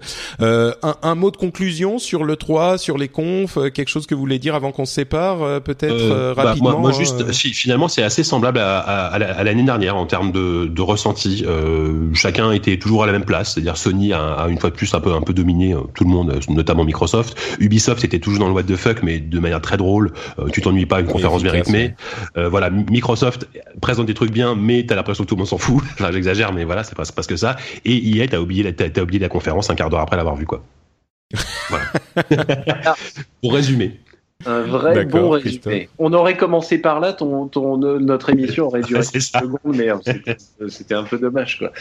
Non, non, ben, très bien. euh, bon, euh, voilà, moi, qu'est-ce, que, qu'est-ce qui me reste que, que, que si j'ai pas mon Mass Effect dans l'année, je vais tout casser l'année prochaine. euh, Ah le- mais Mass Effect c'est 2017, hein, je crois que ça a été confirmé. Ouais, ça a été confirmé, voilà. Et oui, ouais. Et puis, euh, et puis, non, non, bah, des grands moments. Effectivement, JK, JK a pour le coup bien résumé le truc, c'est-à-dire que c'était très semblable. Les places sont assez bien définies, quoi que quoi que veuillent faire les acteurs en question. euh, C'était, c'était, ça ça ressemblait vraiment à ça. Sony qui casse la baraque, Microsoft qui fait ce qu'il peut. Et euh, et euh, et puis de grands moments, de belles annonces et euh, voilà. Et puis euh, et puis euh, et puis Kojima, Kojima.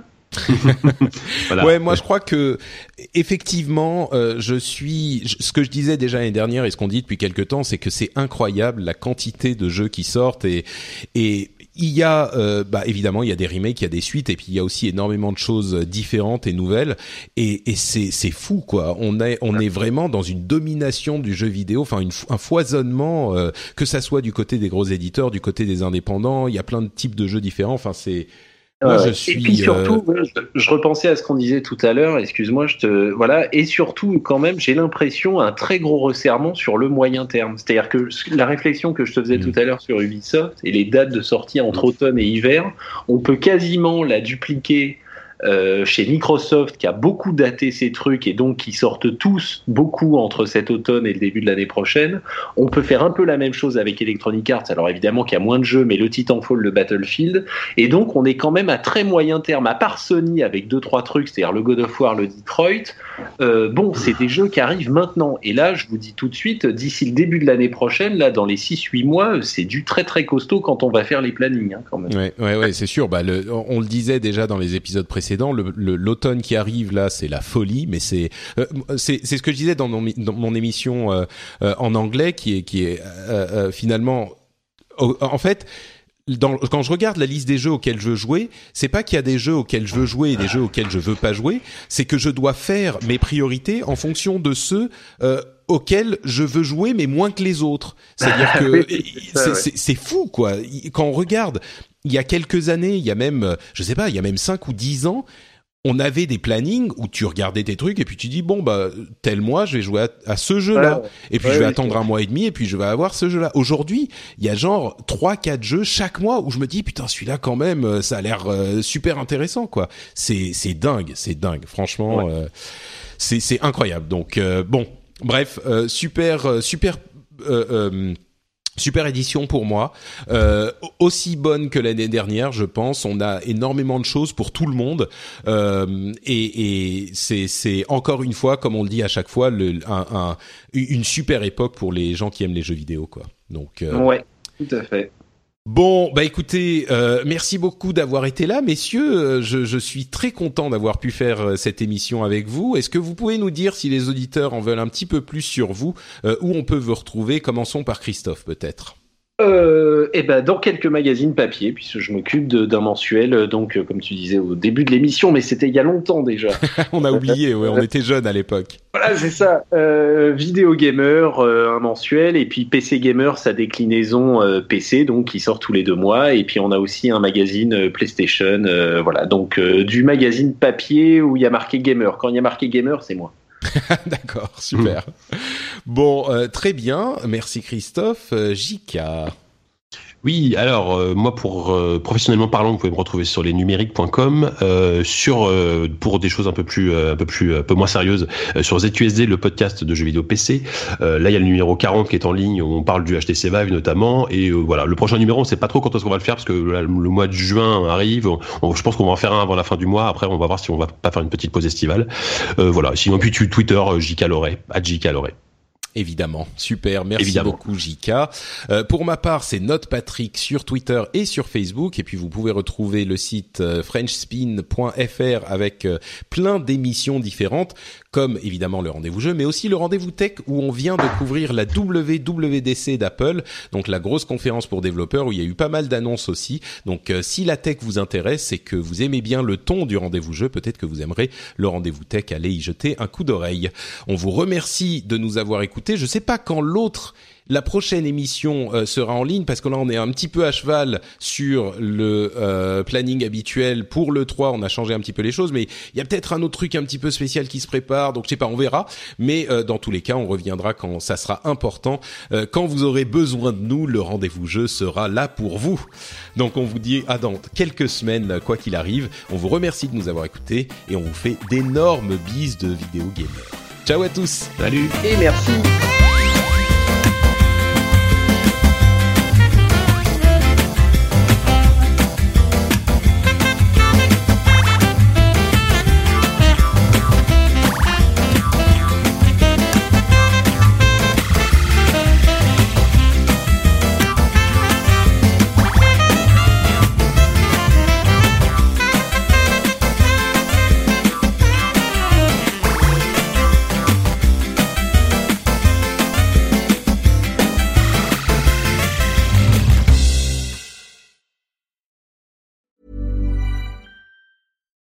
Hi, this is Bachelor Clues from Game of Roses, of course, and I want to talk about Club Med. Everybody knows Club Med has been the pioneer of the all inclusive resort since 1950, with almost 70 resorts worldwide, ranging from beachside destinations in the Caribbean and Mexico to exotic locations like the Maldives and Morocco, or even the mountain destinations like Japan and the European Alps. Dine on delicious gourmet cuisine, enjoy more than 20 activities, and make memories with your family. For more information, visit clubmed.us or call 1 800 Club Med or your travel advisor.